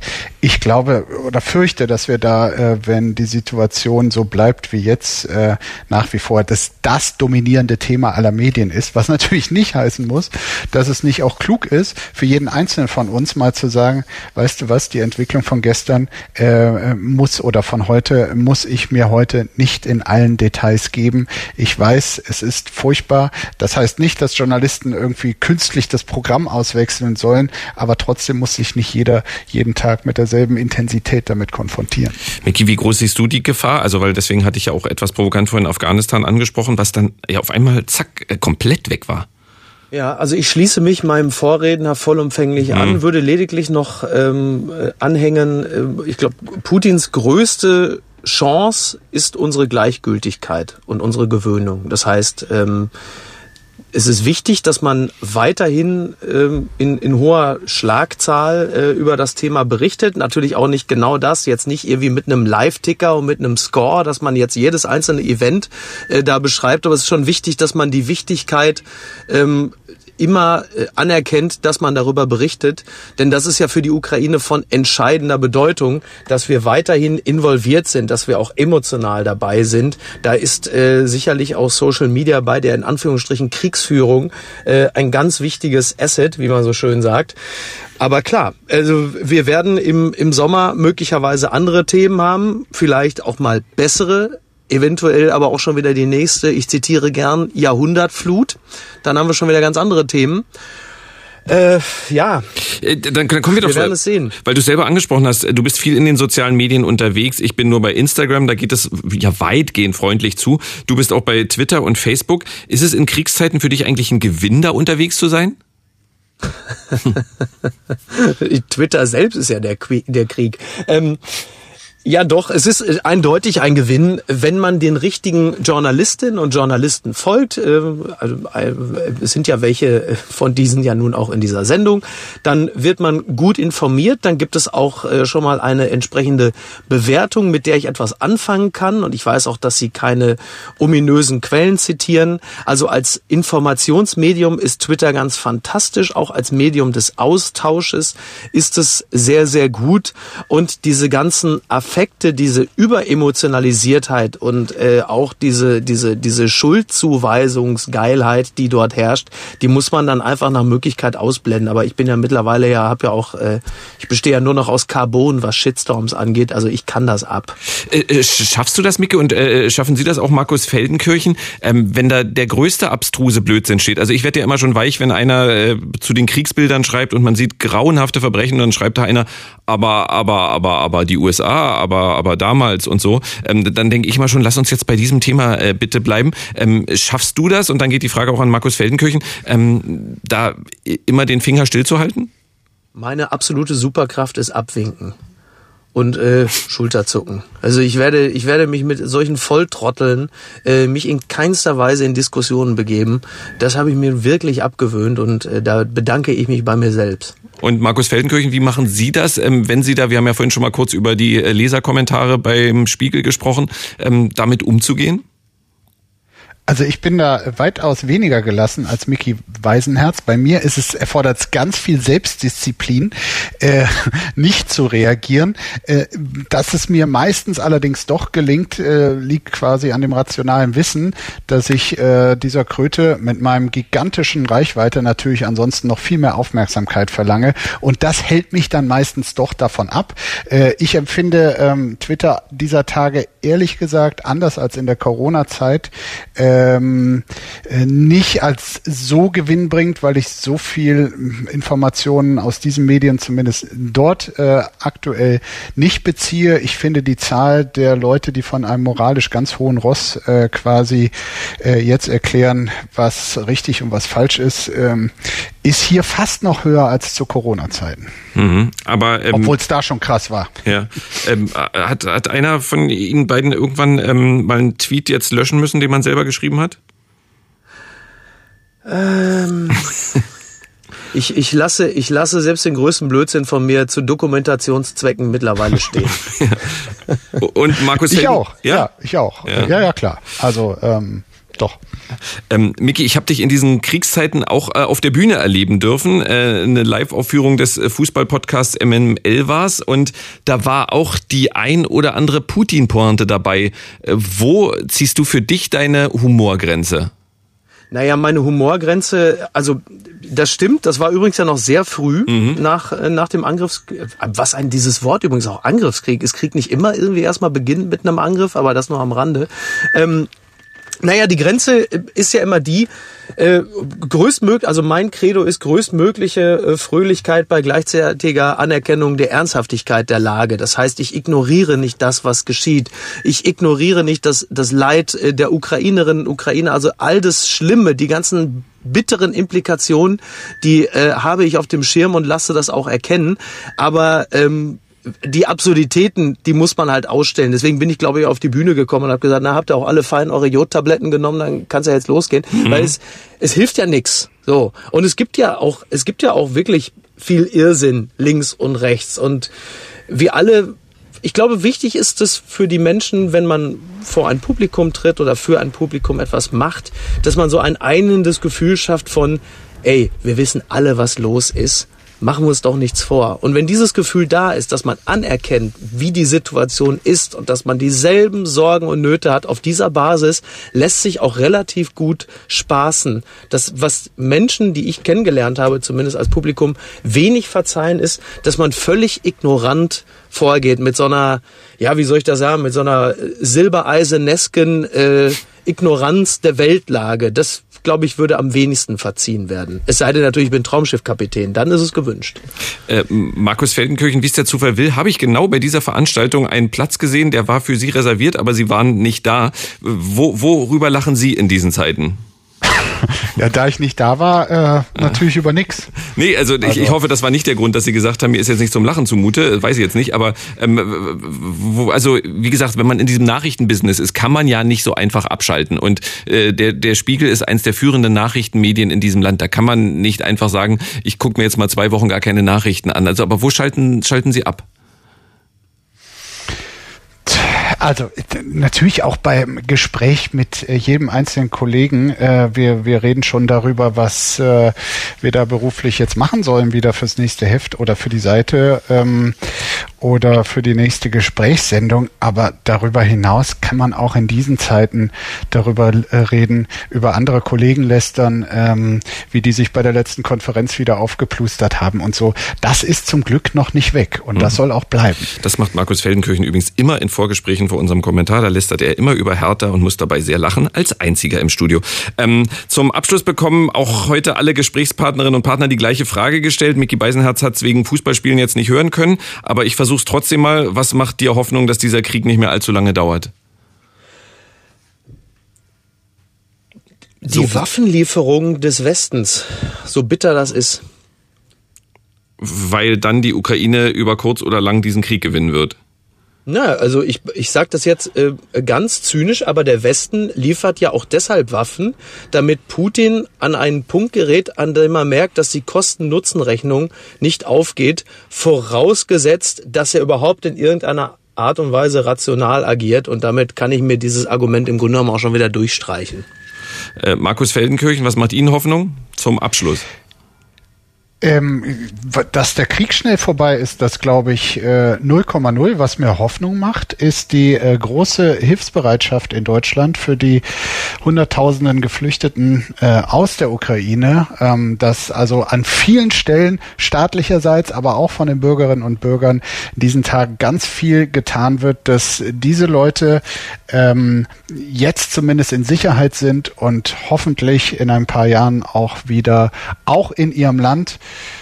äh, ein erfülltes und positives Leben haben. Das war der Radio 1 Kommentatoren-Talk am Karfreitag. Vielen Dank an alle, die dabei waren, also an Barbara Oertel von der Taz, an Dr. Claudia Major von der Stiftung Wissenschaft und Politik, an Jakob Schland vom Tagesspiegel, an Sie, liebe Hörerinnen und Hörer. Danke auch an Mickey Beisenherz fürs schnell nach Hause kommen vom Fußballspielen am Karfreitag. Dafür übrigens noch ein Pfui aus christlichen Gründen. Ähm, das macht man nicht. Liebe Grüße an die äh, tolle Frau und äh, danke natürlich und zuallererst an Markus Feldenkirchen vom Spiegel. Hier auf Radio Sehr 1 gerne. geht der Radio Day Krieg und Frieden Europa im Krisenmodus weiter. Miley Scheidemann übernimmt und spricht unter anderem über die Zukunft der Friedensbewegung. Ich wünsche Ihnen so oder so, haben Sie schöne Feiertage. Machen Sie es gut. Tschüss. Radio 1. 1. Nur für Erwachsene.